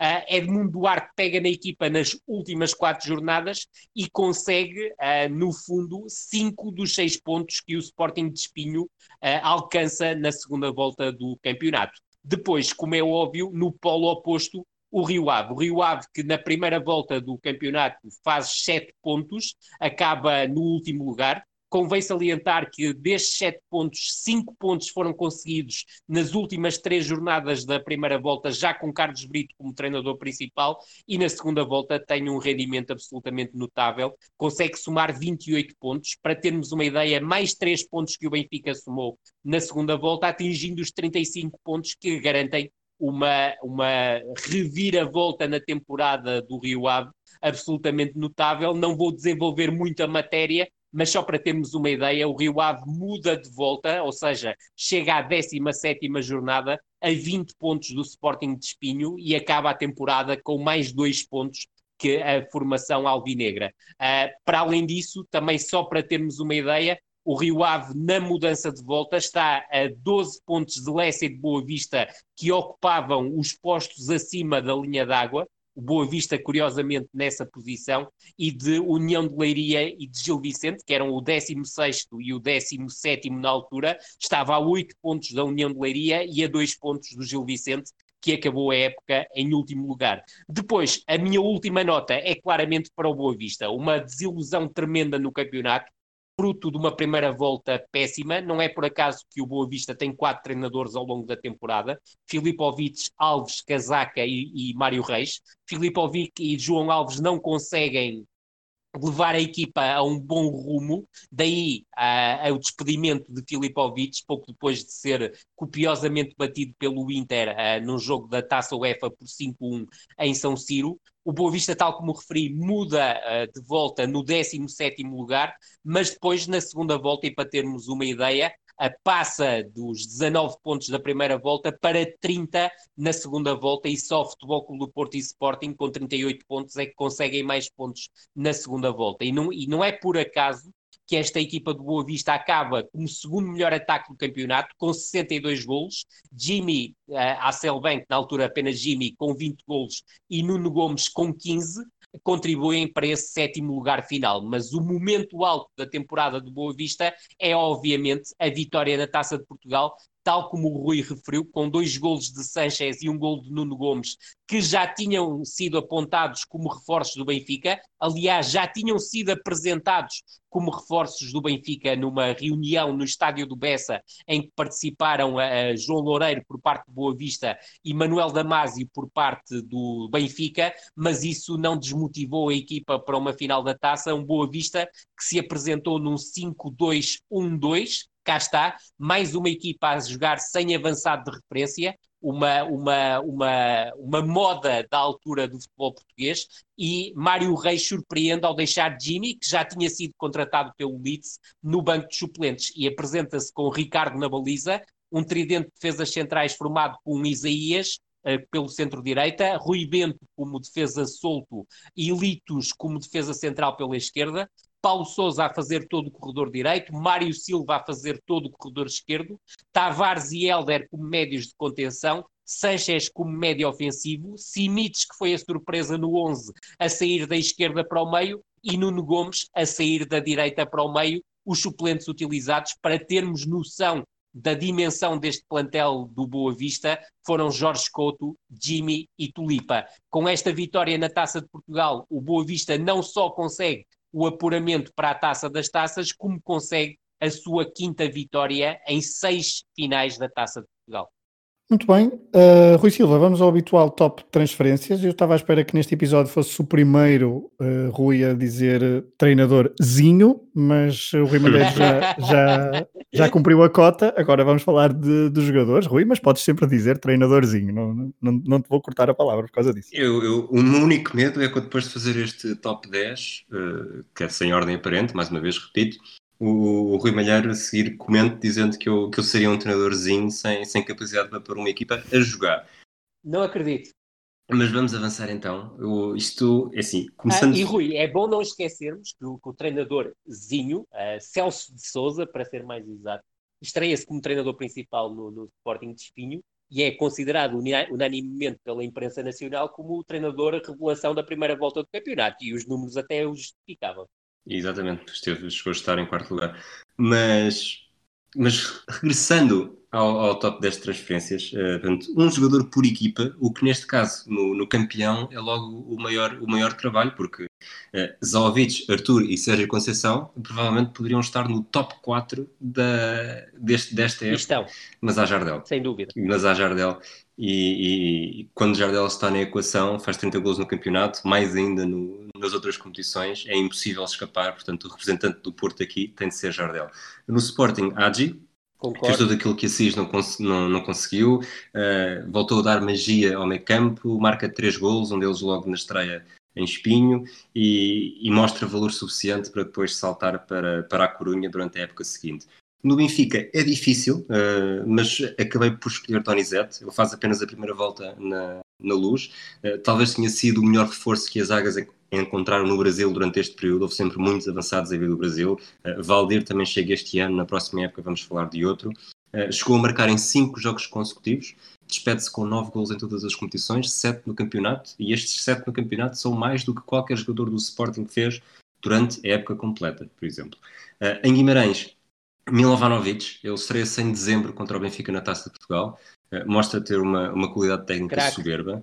Ele tinha chegado do, do Deportivo numa altura em que as duas equipas tentavam reatar relações depois do caso da, da deserção de Nuno Espírito Santo, uh, faz quatro golos, uh, curiosamente perde-se nas épocas seguintes, mas tinha talento para mais. Vidal Pinheiro, eu acho que há bocado o Rui Malheiro foi, foi demasiado severo com o Marcos, porque com peso a mais ou peso a menos, numa época em que o Salgueiros quase não teve reforços, o brasileiro que chegou do lá estava é Ponta mesmo. Grossa mostrou ser a arma secreta perfeita de Carlos Manuel na luta pelo lugar europeu. Ele é o melhor marcador da equipa, 10 golos, faz apenas 6 jogos como titular, 24 como suplente utilizado. Porque era impossível mesmo, Rui. Uh, eu posso contar esta história e vocês não, vão, não se vão importar de certeza absoluta. Uh, até, há, até há uns tempos estava a falar com o Carlos Manuel e o Carlos Manuel explicava-me que era absolutamente impossível o Marcos Severo, com os seus 102 quilos, a conseguir fazer a um bom ritmo mais do que 25, 30 minutos, por isso tinha que ficar obrigatoriamente no banco.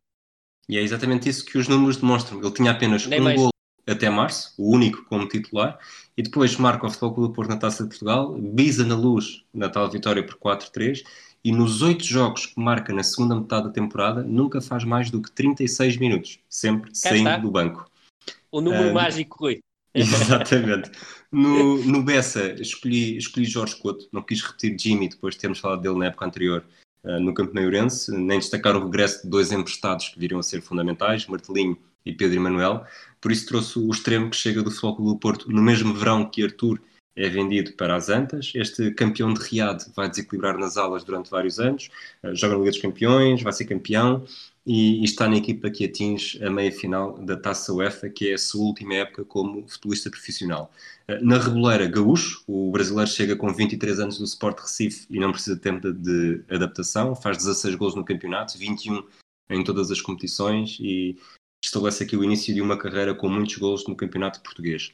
Em Chaves, Milinkovic, o, chega do Almeria, uh, nos habituais raids que o, que o Chaves costumava fazer no mercado espanhol, uh, mostrou ter uma capacidade técnica muito apurada também no apoio aos avançados. Ele faz 7 golos em 29 jogos, assume-se como pedra basilar no meio campo do Chaves e traz também o seu, o seu filho, de, que tinha um ano nesta altura, o atual jogador da Lazio, Milinkovic Savic. Savic.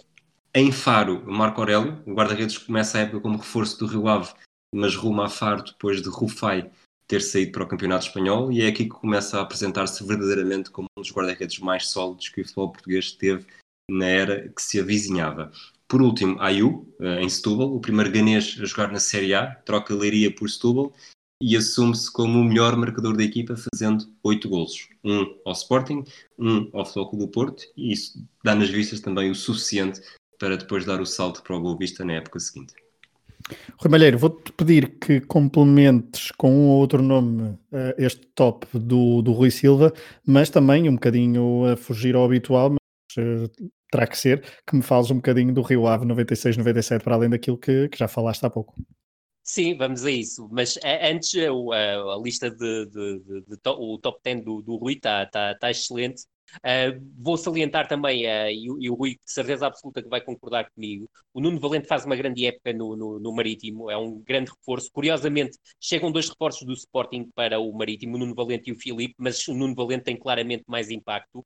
Saliento também que nesta equipa do Marítimo jogou um campeão brasileiro pelo Botafogo, foi o central Márcio Teodoro, que depois faz uma, uma carreira uh, em vários clubes portugueses, mas que entrou muito bem nesta equipa do Marítimo, que também depois acaba por receber Van der Straten e Hasselmann. O Van der Straten, um guarda-redes que acaba por ser histórico na equipa do Marítimo, e o Hasselmann, um médio ofensivo de grande qualidade. Uh, junto também na equipa do Estrela Amadora, em que o Rui destacou muito bem o Gaúcho, junto, junto também o Velites, que depois é adjunto do Fernando Santos, na, na, até no Sporting, uh, chega a ser adjunto mas sobretudo na Grécia, era um jogador que vinha do, do futebol grego, uh, do, do, do Castória, eu creio que o Velic é bósnio.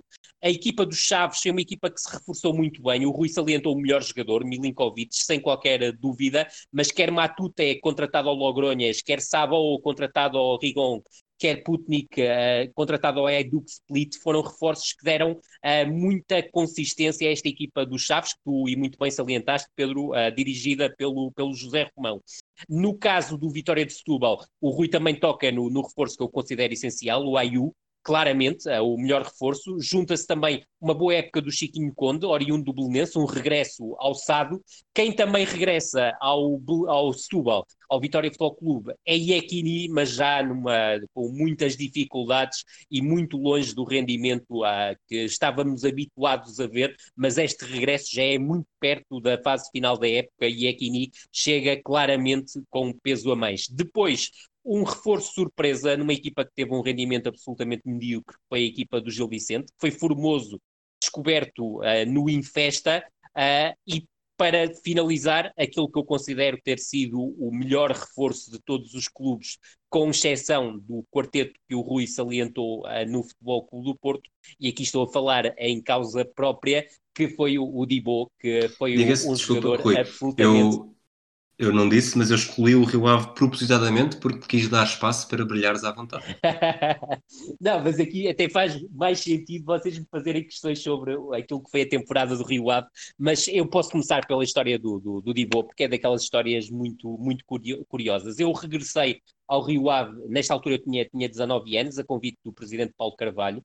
Já tinha trabalhado com o Paulo em 1993-94, na minha primeira época no futebol profissional, na altura com, com 16, 17, 16, 17 anos. O Paulo saiu depois daquela de não termos subido divisão, porque foi uma não subida polémica, mas não vale a pena estarmos a falar sobre isso.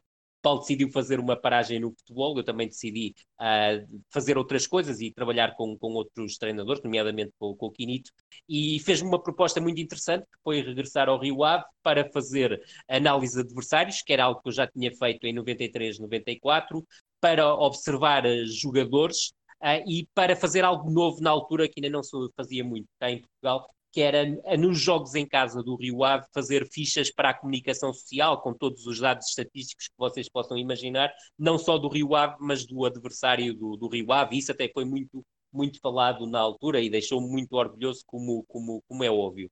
A chegada do Dibo ao Rio Ave é extremamente interessante. Eu, uh, eu não estava muito preparado para aquilo que esse verão me iria, uh, com que me iria deparar nesse, nesse verão porque se em 93, 94, para vocês terem uma ideia, surgiam 10, 12, 15 vídeos de jogadores para eu analisar, uh, nesta época de chegada de regresso à primeira divisão, e recordar que em 93 o Rio Ave estava na segunda liga, Uh, esta época, em 96, 97, uh, o Rio Ave regressa oito anos depois à primeira divisão e a verdade é que, dir-vos-ei sem qualquer exagero, que eu terei visto cerca de uma centena de cassetes de jogadores uh, e cassetes com todo o tipo de qualidade, desde cassetes aceleradas a cassetes que continham, por exemplo, imagens do empresário a passar férias com a família e depois lá pelo meio imagens de jogo de treino dos jogadores.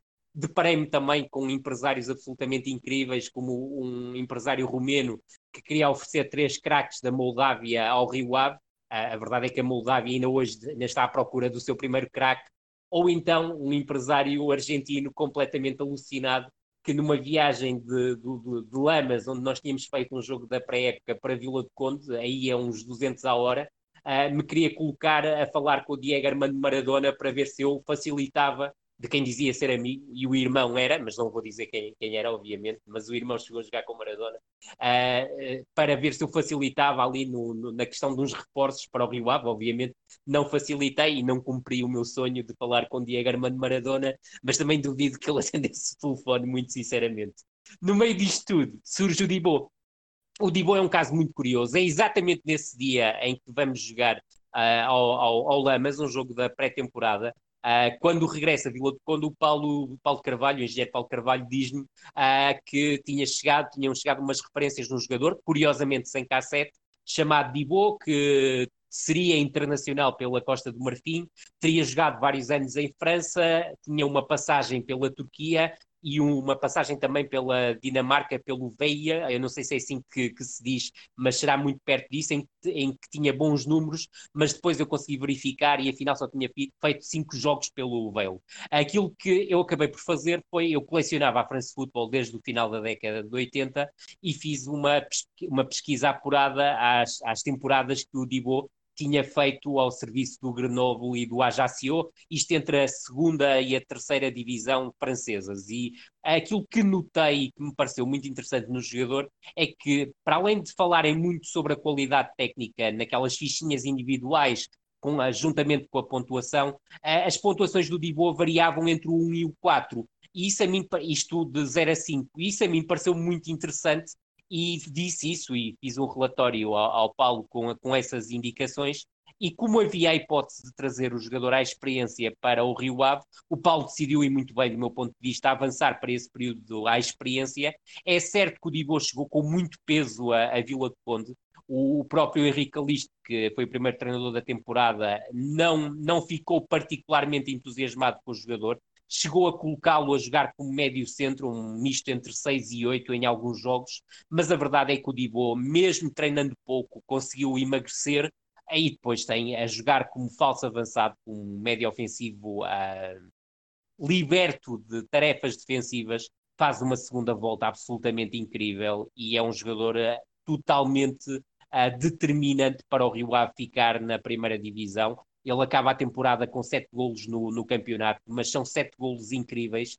Eu, eu aconselho a quem não o conhece a ver um vídeo que está no YouTube, que é a trilogia de Divo ao serviço do, do Rio Ave. Mas para termos ideia deste impacto deste jogador no, no, no Rio Ave, em 1997 o Rio Ave soma 60 pontos no Campeonato Nacional da Primeira Divisão. 33 respeitantes a 96, 97 que valem a manutenção e depois 27 que valem um terceiro lugar, creio, terceiro ou quarto lugar, uh, até ao final de 97, no início da temporada, que falaremos no próximo episódio, a 97, 98. Em relação à temporada do, do Rio Ave, não sei se me querem fazer alguma, alguma questão. A época não começa mal, o Rio Ave consegue dois empates, um em casa com Salgueiros e outro na Amadora diante do Estrela, do Estrela.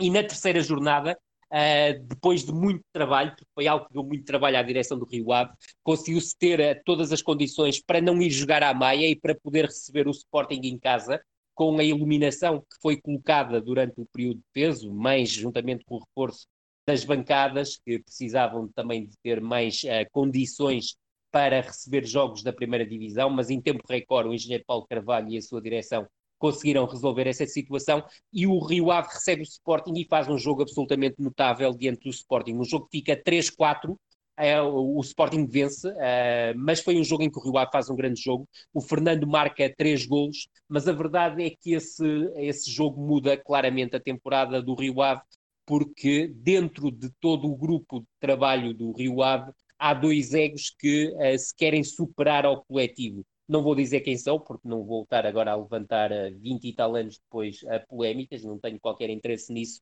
mas a consequência disso foram 12 derrotas consecutivas com Henrique Calisto.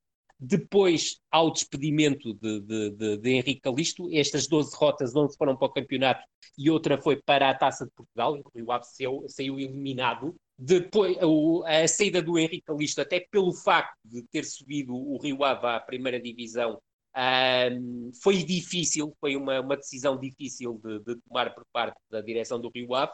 O engenheiro Paulo Carvalho assumiu essa decisão, procurou contratar um treinador para o Rio Ave e um treinador prestigiado a nível nacional e, sobretudo, em Vila de Conde, uh, com o objetivo que assinasse por uma época e meia, já a pensar na possibilidade do Rio Ave lutar pela subida na época seguinte.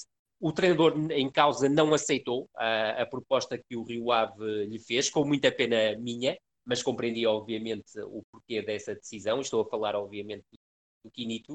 Uh, e Paulo Carvalho aí assumiu claramente a aposta no Carlos Brito. O Carlos Brito tinha sido capitão do Rio Ave durante várias épocas, uh, tinha finalizado a carreira uh, no, no defeso anterior, ou seja, no verão de 96, tinha incorporado como a segunda adjunto o primeiro era o Lúcio Pereira, o, o, a equipa técnica do, do, do, do, Henrique Calisto, e passa a treinador principal, uh, com o Lúcio, que se manteve em funções como treinador adjunto.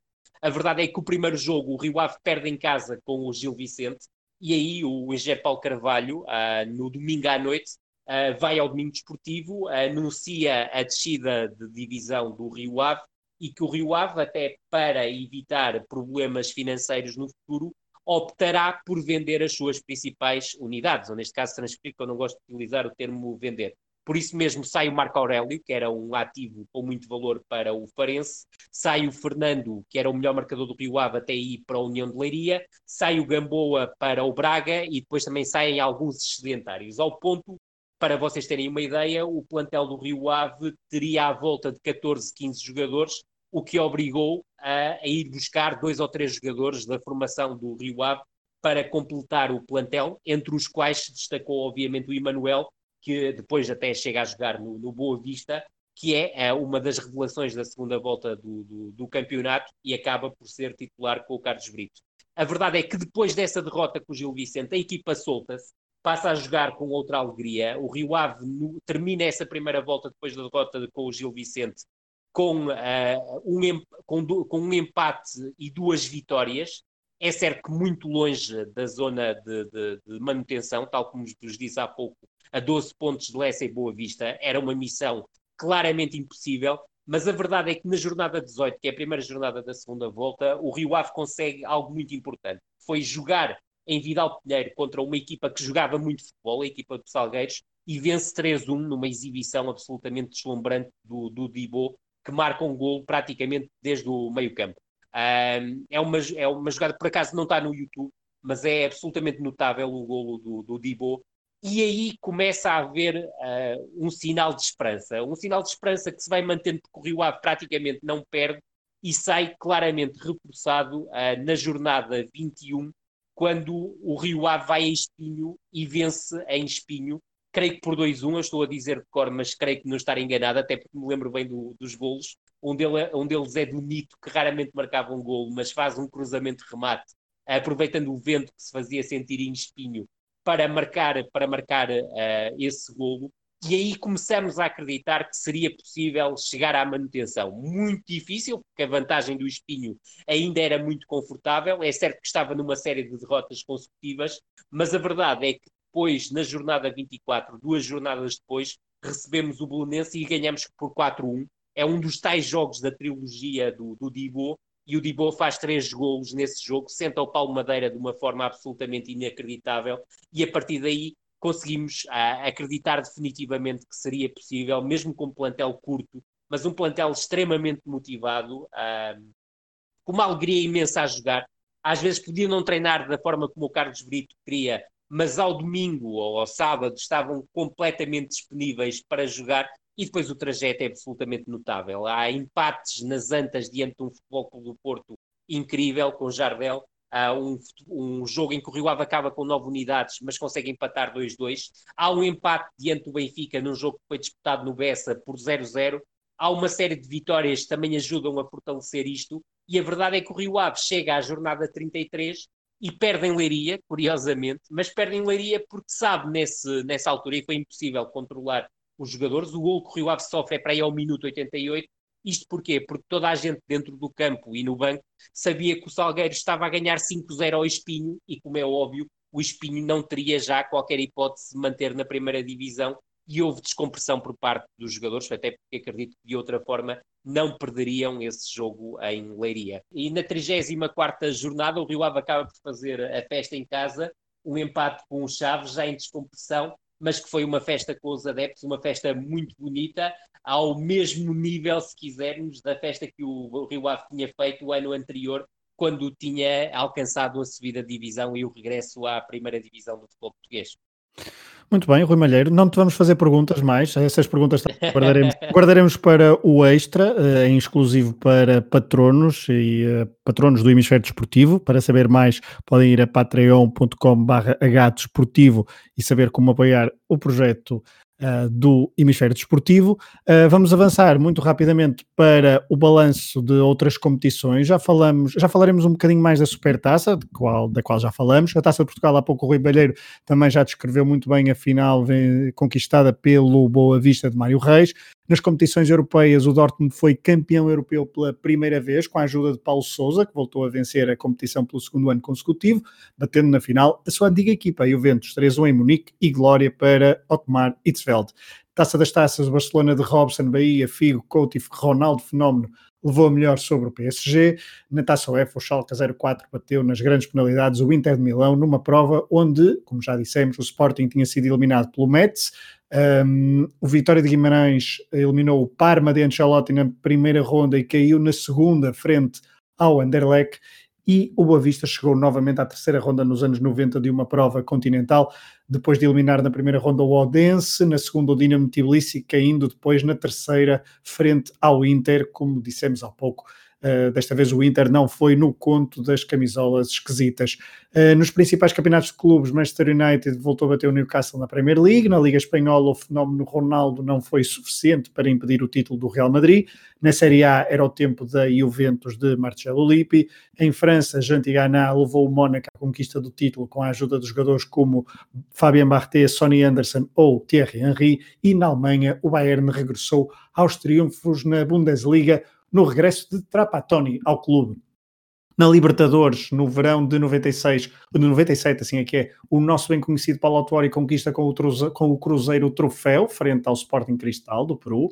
E no futebol de seleções, Portugal, agora orientado por Artur Jorge, começava em 96 a caminhada rumo ao Mundial de França em 98. Num grupo com Alemanha, Ucrânia, Arménia, Irlanda do Norte e Albânia, a missão parecia complicada. Rui Silva, tu nesta altura ainda não tinhas visto Portugal no Mundial, após a participação no Euro 96 as tuas esperanças eram redobradas ou o grupo com a campeã europeia em título intimidava? Eh, intimidava, claro, até porque a Alemanha tinha vencido, tinha vencido daquela forma bastante é, autoritária e havia aquela noção que os alemães venciam sempre tudo. Ainda assim, eu acho que o, este, esta qualificação é capaz de ter sido do, dos piores arranques que, que Portugal teve. Uh, empatámos na, na Arménia logo no primeiro jogo, a 31 de agosto, em que o Oceano falha um penalti. Uh, Perde-se na Ucrânia por 2-1 uh, e acho que a partir daí tudo fica mais complicado. No desespero e à portuguesa de fazer contas, precisávamos de vencer na Alemanha, faz, faz uma grande exibição, mas, mas depois à expulsão do Rui Costa, a Alemanha consegue empatar e, e, de facto só, só um milagre depois na última, na última jornada poderia garantir o apuramento. Numa altura que a ideia que eu tenho é que Portugal jogava na maior parte das vezes mal, sendo capaz de jogar bastante bem. Boa deixa para o Rui Malheiro, que tinha aqui uma pergunta preparada para perguntar o que é que, como é que ele via, muito brevemente, a passagem de Artur Jorge pela seleção novamente agora no, no ciclo do, do apuramento para 98. O Rui Silva já descreveu muito bem o, a campanha nesta época 96-97 dos jogos da seleção. Rui Malheiro, como é que vias, como é que viste estes primeiros jogos de Artur Jorge, outra vez selecionador nacional? A frase do Rui é lapidar, estou completamente de acordo. Portugal uh, jogava pouco para a qualidade do, dos jogadores que tinha. Tu fizeste uma pergunta direta e não, não, não vou fugir, obviamente, à, à, tua questão. Arthur Jorge chega muito fragilizado à seleção portuguesa, muito pelo, pelo impacto negativo da sua passagem pelo, pelo, pelo Benfica. Uh, houve claramente uma divisão por parte dos adeptos em relação uh, à escolha de Arthur Jorge como, como novo selecionador nacional. Admito, obviamente, até pela, por uma questão histórica, que os adeptos do Futebol Clube Porto viram, e bem, com bons olhos, a, a entrada de, de Artur Jorge na seleção, mas uh, o, o Rui tocou num ponto essencial. A entrada é muito má.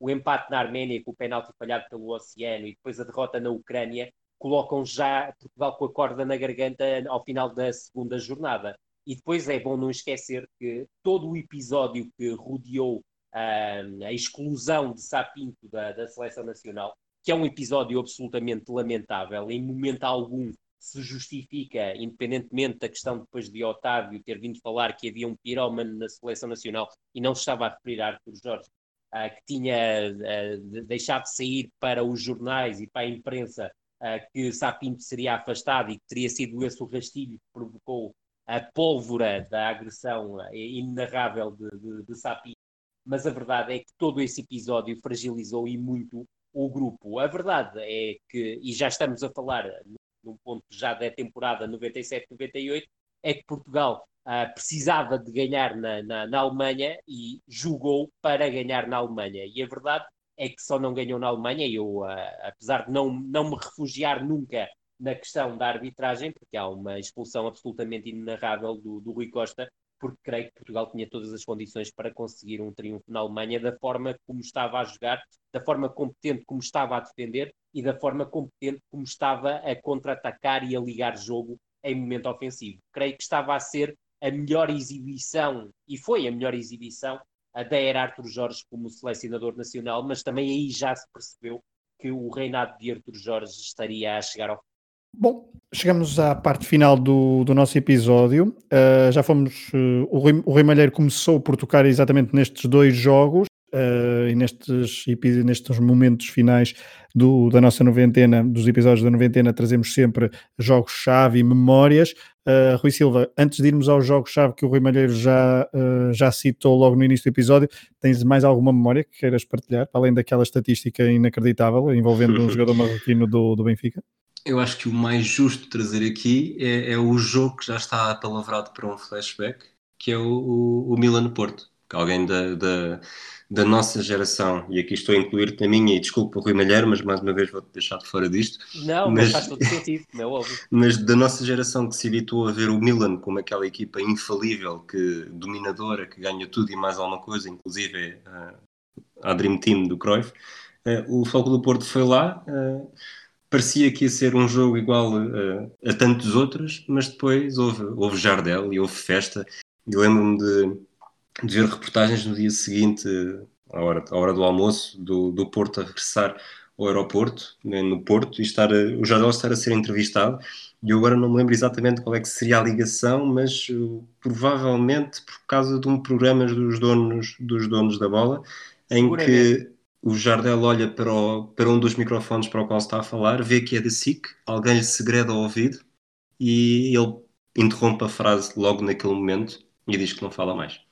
Até porque é bom recordar que naquela altura, nos donos da bola, uh, creio que há aquela célebre frase de Gaspar Ramos a dizer que tinha rejeitado o Jardel no Benfica porque não sabia dar um pontapé numa bola. Eu creio que terá a ver com isso. Bom, uh, se o Jardel ignorou a SIC, não ignorou em San Siro, Rui, Rui Malheiro, um, Rossi e outros, e outros defesas que eram monstros na altura no futebol, no, no futebol europeu. Esse mês de setembro um, do Futebol Clube do Porto, com essas duas vitórias, primeiro em San Siro, acho que é primeiro em San Siro e depois na Luz. Uh, agora, é, é exatamente. de setembro em San Siro e 18 de setembro na, na Luz. Portanto, é uma semana incrível para o Futebol Clube do Porto. É uma semana incrível então e que uh, marca a temporada com dois jogos um, quase perfeitos, da equipa de António Oliveira. Sem dúvida alguma, eu já vou tocar nesse, já, já me vou centrar nesse, nesse ponto. Uh, em termos de imagem da época, claramente um futebol do Porto justamente tricampeão. A imagem que deixa na fase da Liga dos Campeões, volto a frisar, cinco vitórias e um empate para um clube português num grupo que não era fácil e tendo ainda por cima o AC Milan no grupo, uh, creio que é absolutamente notável. Juntar, obviamente, a conquista da Supertaça da forma como foi conquistada depois, obviamente, a vitória do Boa Vista na taça, a recuperação épica do Rio Ave, até hoje sem igual no, no, futebol português e até no futebol internacional, não é fácil encontrar situações uh, idênticas e, como é óbvio, a pior equipa, pior registro de sempre do Benfica até esta época 96-97. Um ponto extra que eu também tenho que juntar aqui, ao longo de toda a temporada houve 28 alterações no comando técnico em clubes portugueses. 10 na pré-temporada, no, no, arranque uh, do, do, do, exercício. Nós aqui já tocamos na, nas três principais, ou seja, António Oliveira no Porto, Roberto o A6 no, no Sporting e Paulo Autuori no Benfica. Obviamente já fomos tocar em outros aspectos. Carlos Manuel muito bem no Salgueiros a render Mário Reis, que tinha sido o novo uh, apontado como novo treinador do Vitória de Setúbal. Depois abandona o Vitória de Setúbal para arrumar ao Boa Vista. Tivemos também, e já também aí tocamos, Joran Filipovic no, no Boa Vista. Não tocamos em Marinho Pérez, que tinha sido, uh, durante um curtíssimo prazo, sucessor de Paulo Autuori no Botafogo, mas as coisas tinham corrido mal e também não voltaram a não correr bem na Madeira, onde acabaria por ser substituído por Manuel José, que depois abandona o Marítimo para arrumar ao Benfica e entra Augusto Inácio na, na equipa, na equipa do, do Funchal. Quinito tinha entrado no Belenenses depois de abandonar o, o Vitória de Setúbal, que tinha levado à primeira divisão. Aqui, com uma curiosidade, substitui João Alves, que vai para o Salamanca, e é, é, temos que dar aqui uma notinha só sobre o Salamanca, é que João Alves leva para o Salamanca este conjunto de jogadores, Ivkovic, Paulo Torres, Miguel Seródio, Nuno Afonso, Taira, Giovanella, Agostinho, Pauleta, César Brito e Catanha, ou seja, a classe média do futebol português abandonou por completo e cá está o efeito da lei Bosman a ter a começar a ser nefasto para a classe média do futebol português. Depois, também no Lessa chega Rodolfo Reis uh, e ao Sporting de Espinho o inevitável treinadorzinho. Não vou falar, obviamente, das 18 chicotadas ao longo da temporada, porque não sairíamos daqui, já fomos tocando ao longo do, do episódio em, em várias dessas, dessas chicotadas. É óbvio que Boa Vista e Marítimo se destacaram porque acabaram por ter quatro treinadores ao longo da, da temporada. Eh, faltou-me aqui referido no Marítimo Rui Vieira, que faz uma transição entre Manuel José e Augusto Inácio. No Boa Vista já falamos de Zoran Filipovic, João Alves, Rui Casaca e Mário Reis mas também temos o exemplo uh, do Vitória de Setúbal com três treinadores, Mário Reis, Mourinho Félix e Manuel Fernandes, União de Leiria, Vitor Manuel, Eurico Gomes e Quinito, e Gil Vicente, Bernardino Pedroto, Fernando Festas e Marconi. Foram estas as equipas que mudaram mais de treinador. E agora sim, vamos àquilo que eu considerei serem os jogos da época, e estou completamente de acordo com o Rui. Para mim, o grande jogo da época, em termos de qualidade de jogo, é o jogo que o Futebol do Porto faz em São Ciro no dia 11 de setembro de 96. É um Milan em transformação, tem Oscar Tavares como novo treinador, o uruguaio, Uh, ainda hoje, felizmente, no, no, no, ativo, apesar de todas as, as, dificuldades de saúde que tem atravessado. É o Milan que defronta o Futebol Clube do Porto sem Costa Curta e sem Baresi, mas não serve como desculpa. Se olharmos para o, para o Milan, é um Milan em transformação, joga em 4-4-2 em Losango, Rossi na baliza, Gali e Maldini como dupla de centrais, Reisiger e Panucci como laterais, Reisiger à direita e Panucci à esquerda, de forma a que Maldini pudesse jogar como defesa central, Albertini como médio mais defensivo, Boban e Desai como médios interiores, Boban mais liberto para atacar e depois um tridente móvel na frente, com Roberto Baggio a ser o vértice ofensivo do Losango, mas com liberdade para jogar a toda a largura do ataque e uma dupla da frente formada por OEA e, e Marco Simone. O Futebol Clube do Porto uh, surpreende uh, em São Ciro a, a, a atuar num 3-5-2, Popey Wozniak foi o guarda-redes, tripla de centrais com Jorge Costa e Aloísio como centrais marcadores, Jorge Costa no centro-direita, Aloísio no centro-esquerda, Lula como o, o livro desta equipa do Futebol Clube do Porto, mas sempre com a defesa a procurar jogar em linha, portanto não era o livro à moda antiga, já era o livro moderno. Sérgio Conceição a fazer todo o corredor direito, Fernando Mendes a fazer o, todo o corredor esquerdo, Barroso como médio mais defensivo, Paulinho como Paulinho Santos como interior direito de características mais defensivas, uh, Zalvites como interior esquerdo de características mais ofensivas, e cá está, um Futebol Clube do Porto a não jogar com uma referência ofensiva e a jogar com duas unidades móveis de ataque. Edmilson a sair da direita para o meio e Arthur a sair da esquerda para o meio. Eu dir-vos-ei que a exibição do Futebol Clube do Porto entre o minuto 30 e o minuto 90 em São Ciro roça claramente a perfeição. É certo que o, o Milan entra a vencer, mas o Futebol Clube do Porto que entrou no jogo de forma desinibida, a querer jogar no, no campo todo, mesmo privilegiando o contra-ataque, fruto das presenças do Arthur e do Edmilson na frente do ataque, mas foi o Futebol Clube do Porto que quis jogar no, no campo todo. O Milan adianta-se aos 14 minutos, num lance curiosamente de contra-ataque. Tudo começa numa perda de bola do Paulinho uh, na zona central do, do, do meio-campo. O Albertini desarma Uh, consegue impor-se depois o Baggio num duelo ao Barroso, lança o EA, há uma combinação do EA com o Baggio, que depois serve o Simone, que passa pelos três defesas do Futebol Clube do Porto numa diagonal da esquerda para o meio, absolutamente impressionante, e depois dispara num contra um com o Wozniak e bate o guarda-redes polaco da equipa do Futebol Clube do Porto. A verdade é que o Futebol Clube do Porto nunca deixou de procurar o empate, passou a ter mais ações de ataque continuado, sobretudo a partir da meia hora de jogo. Uh, o Milan, na primeira parte, sofre uma primeira baixa. O Reisiger sai por lesão e é substituído uh, pelo Tazotti, o veterano Tazotti, que foi uma ótima novidade para o Arthur. Uh, e o Arthur assume um papel, e o corredor esquerdo do Futebol Clube do Porto assume um papel absolutamente determinante na reviravolta no marcador. E aos 52 minutos é o Futebol Clube do Porto que chega ao empate, uh, um Futebol Clube do Porto inteligente a fazer a tal circulação de bola de corredor para corredor, acaba por ser Edmilson, após um passe longo do Aloísio, a fomentar uma combinação com o Sérgio Conceição no corredor direito. Uh, há um cruzamento para a área, um cruzamento muito longo, mas que Zalvites recebe no corredor esquerdo, que faz uh, um movimento que leva a atrair o Filippo Gali para o corredor esquerdo e o Zalvites, que para mim faz um jogo absolutamente notável e é um jogo que não é falado, o de Zalvites. O Zalvites faz uma exibição colossal em São Ciro, faz um passo atrasado para o Fernando Mendes, que cruza de primeira, e depois o Arthur, com três toques, senta o Maldini e faz um disparo absolutamente notável com o pé uh, direito, curiosamente, creio, e bate o Rossi, que apesar da curta distância, acaba por ter algumas culpas no gol. Curiosamente, o Futebol Clube do Porto faz o empate e qual é a reação de António Oliveira? É abdicar de Barroso e lançar Jardel curiosamente mantém o 3-5-2 e faz aqui uma alteração, que é fixa mais o Jardel no centro do ataque, mantém o Arthur uh, no centro-esquerda, ou na esquerda-centro, se quisermos parecermos mais exatos, passa o Paulinho para médio mais defensivo e coloca o Edmilson como interior direito. É um futebol clube do Porto claramente a jogar para vencer em São Ciro.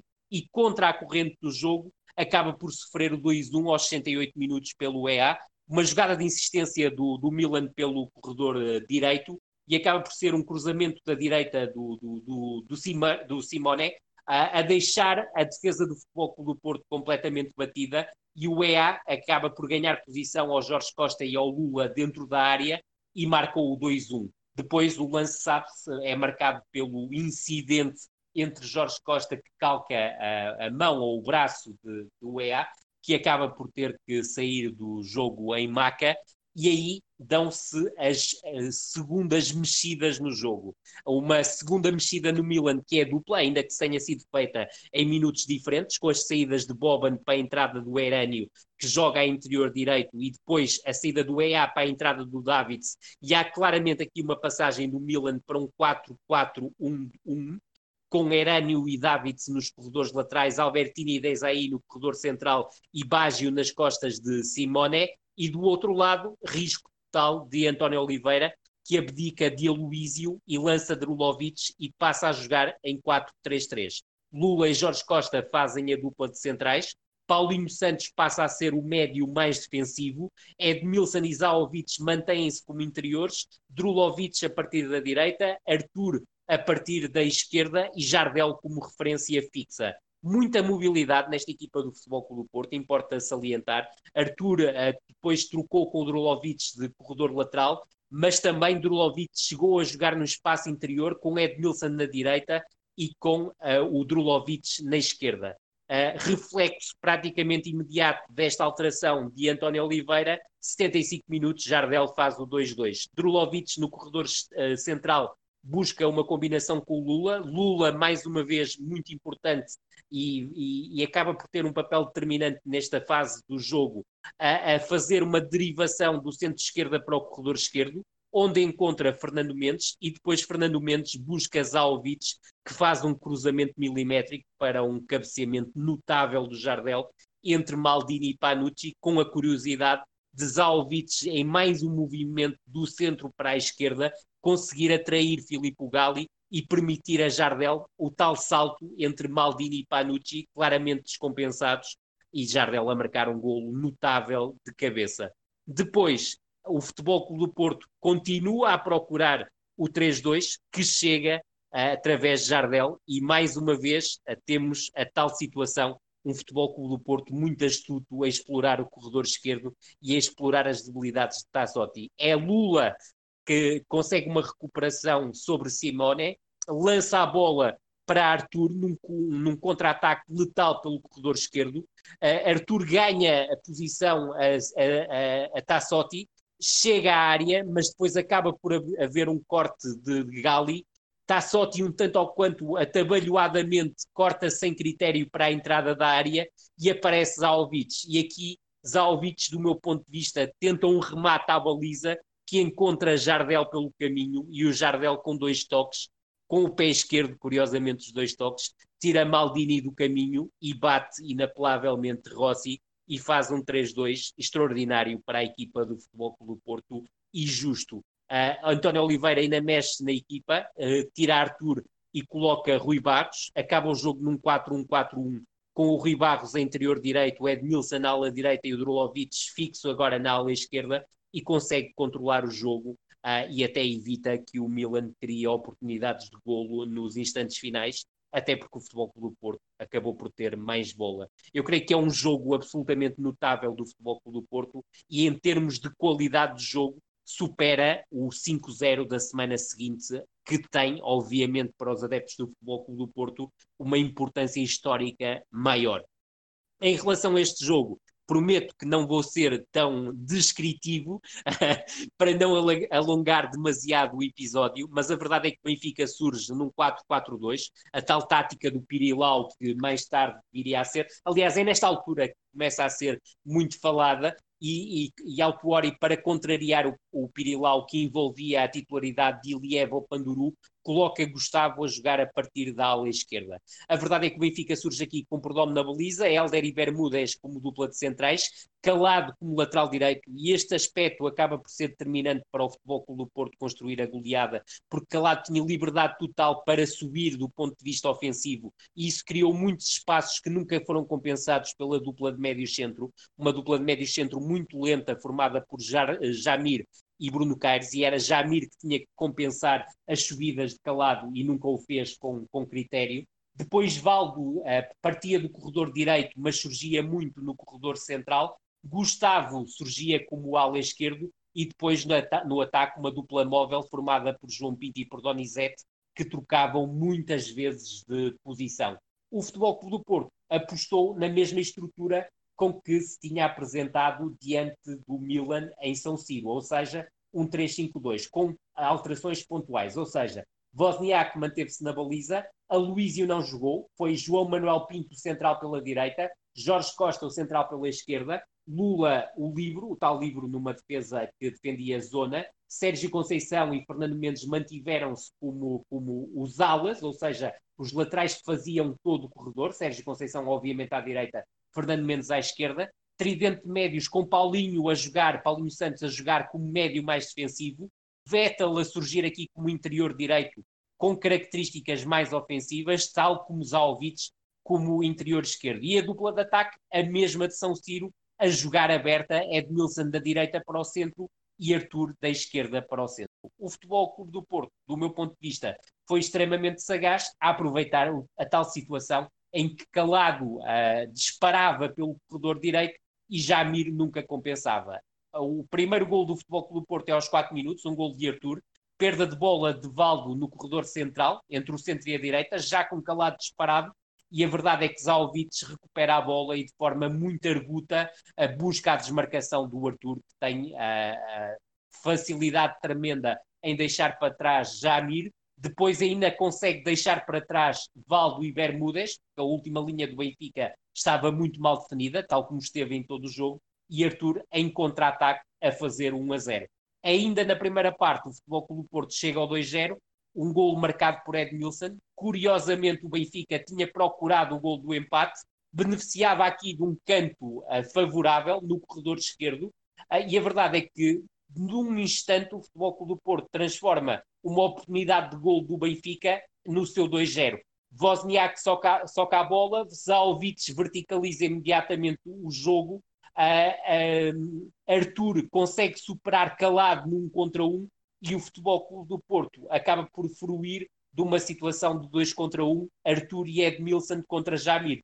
Arthur provoca um contra um com Jamir, solta a bola para Edmilson e Edmilson depois no um contra um com a, Bermo, com a, a Prudhomme bate o guarda-redes belga e faz o 2-0 uh, ah, e a verdade é que nem Helder nem Bruno Caires conseguiram recuperar e acompanhar a corrida do jogador portista. O início da segunda parte podia esperar-se que o Benfica pudesse procurar alguma reação. É bom também recordar que o Benfica tinha perdido nas Antas a primeira mão por 1 a 0 com um gol de Domingos, portanto precisava aqui ah, de marcar três golos para empatar a eliminatória e levá-la para um terceiro jogo, mas a verdade é que a Jorge Costa, logo ao minuto 46, em mais um canto conquistado na sequência de uma jogada de contra-ataque pelo corredor esquerdo, em que Arthur volta a superar Calado, que em sofrimento acaba por sofrer um canto. O canto marcado por Zalvic é correspondido por um cabeceamento à vontade de Jorge Costa, que leva a melhor sobre Helder e faz o 3 a 0. Depois acaba por ser o Futebol Clube do Porto claramente superior a dilatar a vantagem. O 4-0 é uma jogada desenhada entre o centro e a direita, entre o Edmilson e o Sérgio Conceição, que depois de superar Valdo oferece o golo a Vettel e Vettel marca um golaço de pé esquerdo desde o centro direito que bate uh, por Dom e depois o suplente utilizado Drulovic em mais uma jogada que começa a ser delineada pelo centro esquerda por Zalvic, combina com Rui Barros e depois Rui Barros com Drulovic, curiosamente, aqui a surgir pela direita, a fazer o 5-0, uma assistência do Rui Barros para Drulovic, muito astuto a levar a última linha do Benfica atrás. Neste jogo tenho a curiosidade uh, do, as equipas terem alinhado de 1 a 11, não terem utilizado os números fixos. Uh, o Benfica a perder na altura por 3-0 ainda procura uma alteração, que é colocar Dimas e lançar Eliev, com isso quando Gustavo para lateral esquerdo, colocando Valdo a partir da esquerda e Eliev a partir da direita, e o Futebol Clube do Porto responde com a saída de Arthur, a ligeiramente tocado para a entrada de Drulovic, que se coloca a partir do corredor esquerdo. Ao minuto 60 sai Edmilson e entra Jardel, aqui com o Futebol Clube do Porto já a ganhar por 4-0. Jardel coloca-se como referência ofensiva, com Vettel a surgir muitas vezes no apoio pelo centro-direita e com Arthur, a aliás, Drulovic a permanecer pela esquerda e depois, já numa fase mais adiantada, o Vettel é substituído pelo Rui Barros, que ocupa exatamente a mesma posição e, como referi há pouco, acaba por ter um papel nuclear no 5-0. Depois o Benfica acaba por fazer só mais uma substituição, tira calado, coloca Taar, Taar passa a ser o central pela direita e Helder o lateral direito improvisado por, uh, por Paulo Altuori. De destacar pela negativa neste jogo, obviamente, a morte de um fotojornalista, muito provavelmente o maior fotojornalista da história do jornalismo português, uh, Nuno Ferrari, que tem um ataque cardíaco durante o jogo e uh, fica também célebre as lágrimas de Eusébio quando sabe que o seu amigo de sempre tem um ataque cardíaco e é levado para fora do estádio da luz, mas acaba por sucumbir ao, ao, a este acontecimento lamentável que foi o ataque cardíaco de Ferrari nesta jornada incrível para o Bom, e vamos fechar eh, este episódio que foi longo, mas que terminou com esta análise incrível do Rui Malheiro, duas duas uh, vitórias do Futebol Porto que marcaram a sua época e ambas com Wozniak na baliza, incrível isto também. Incrível. Um, fica associada então o guarda-redes polaco a, a, dois jogos marcantes da década de 90 dos azuis e, e brancos. Depois perde a titularidade, que é uma coisa incrível também. Foi hilário.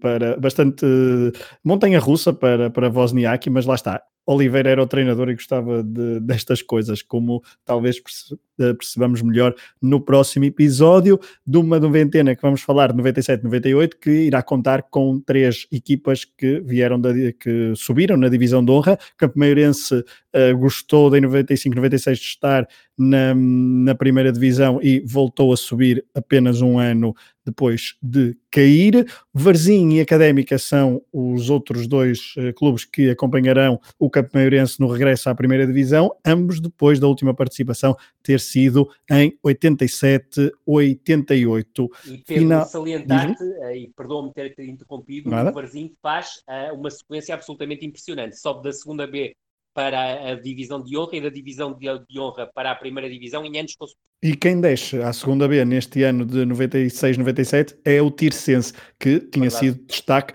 nos dois eh, episódios anteriores da, um, da nossa noventena. Bom, ponto final. Um abraço aos dois Ruiz, Rui Silva e Rui Malheiro. Obrigado por esta, por esta um viagem. Aos nossos ouvintes, obrigado por terem estado desse lado e não, já sabem, não, não, não percam o próximo episódio da noventena 97, 98. Um abraço.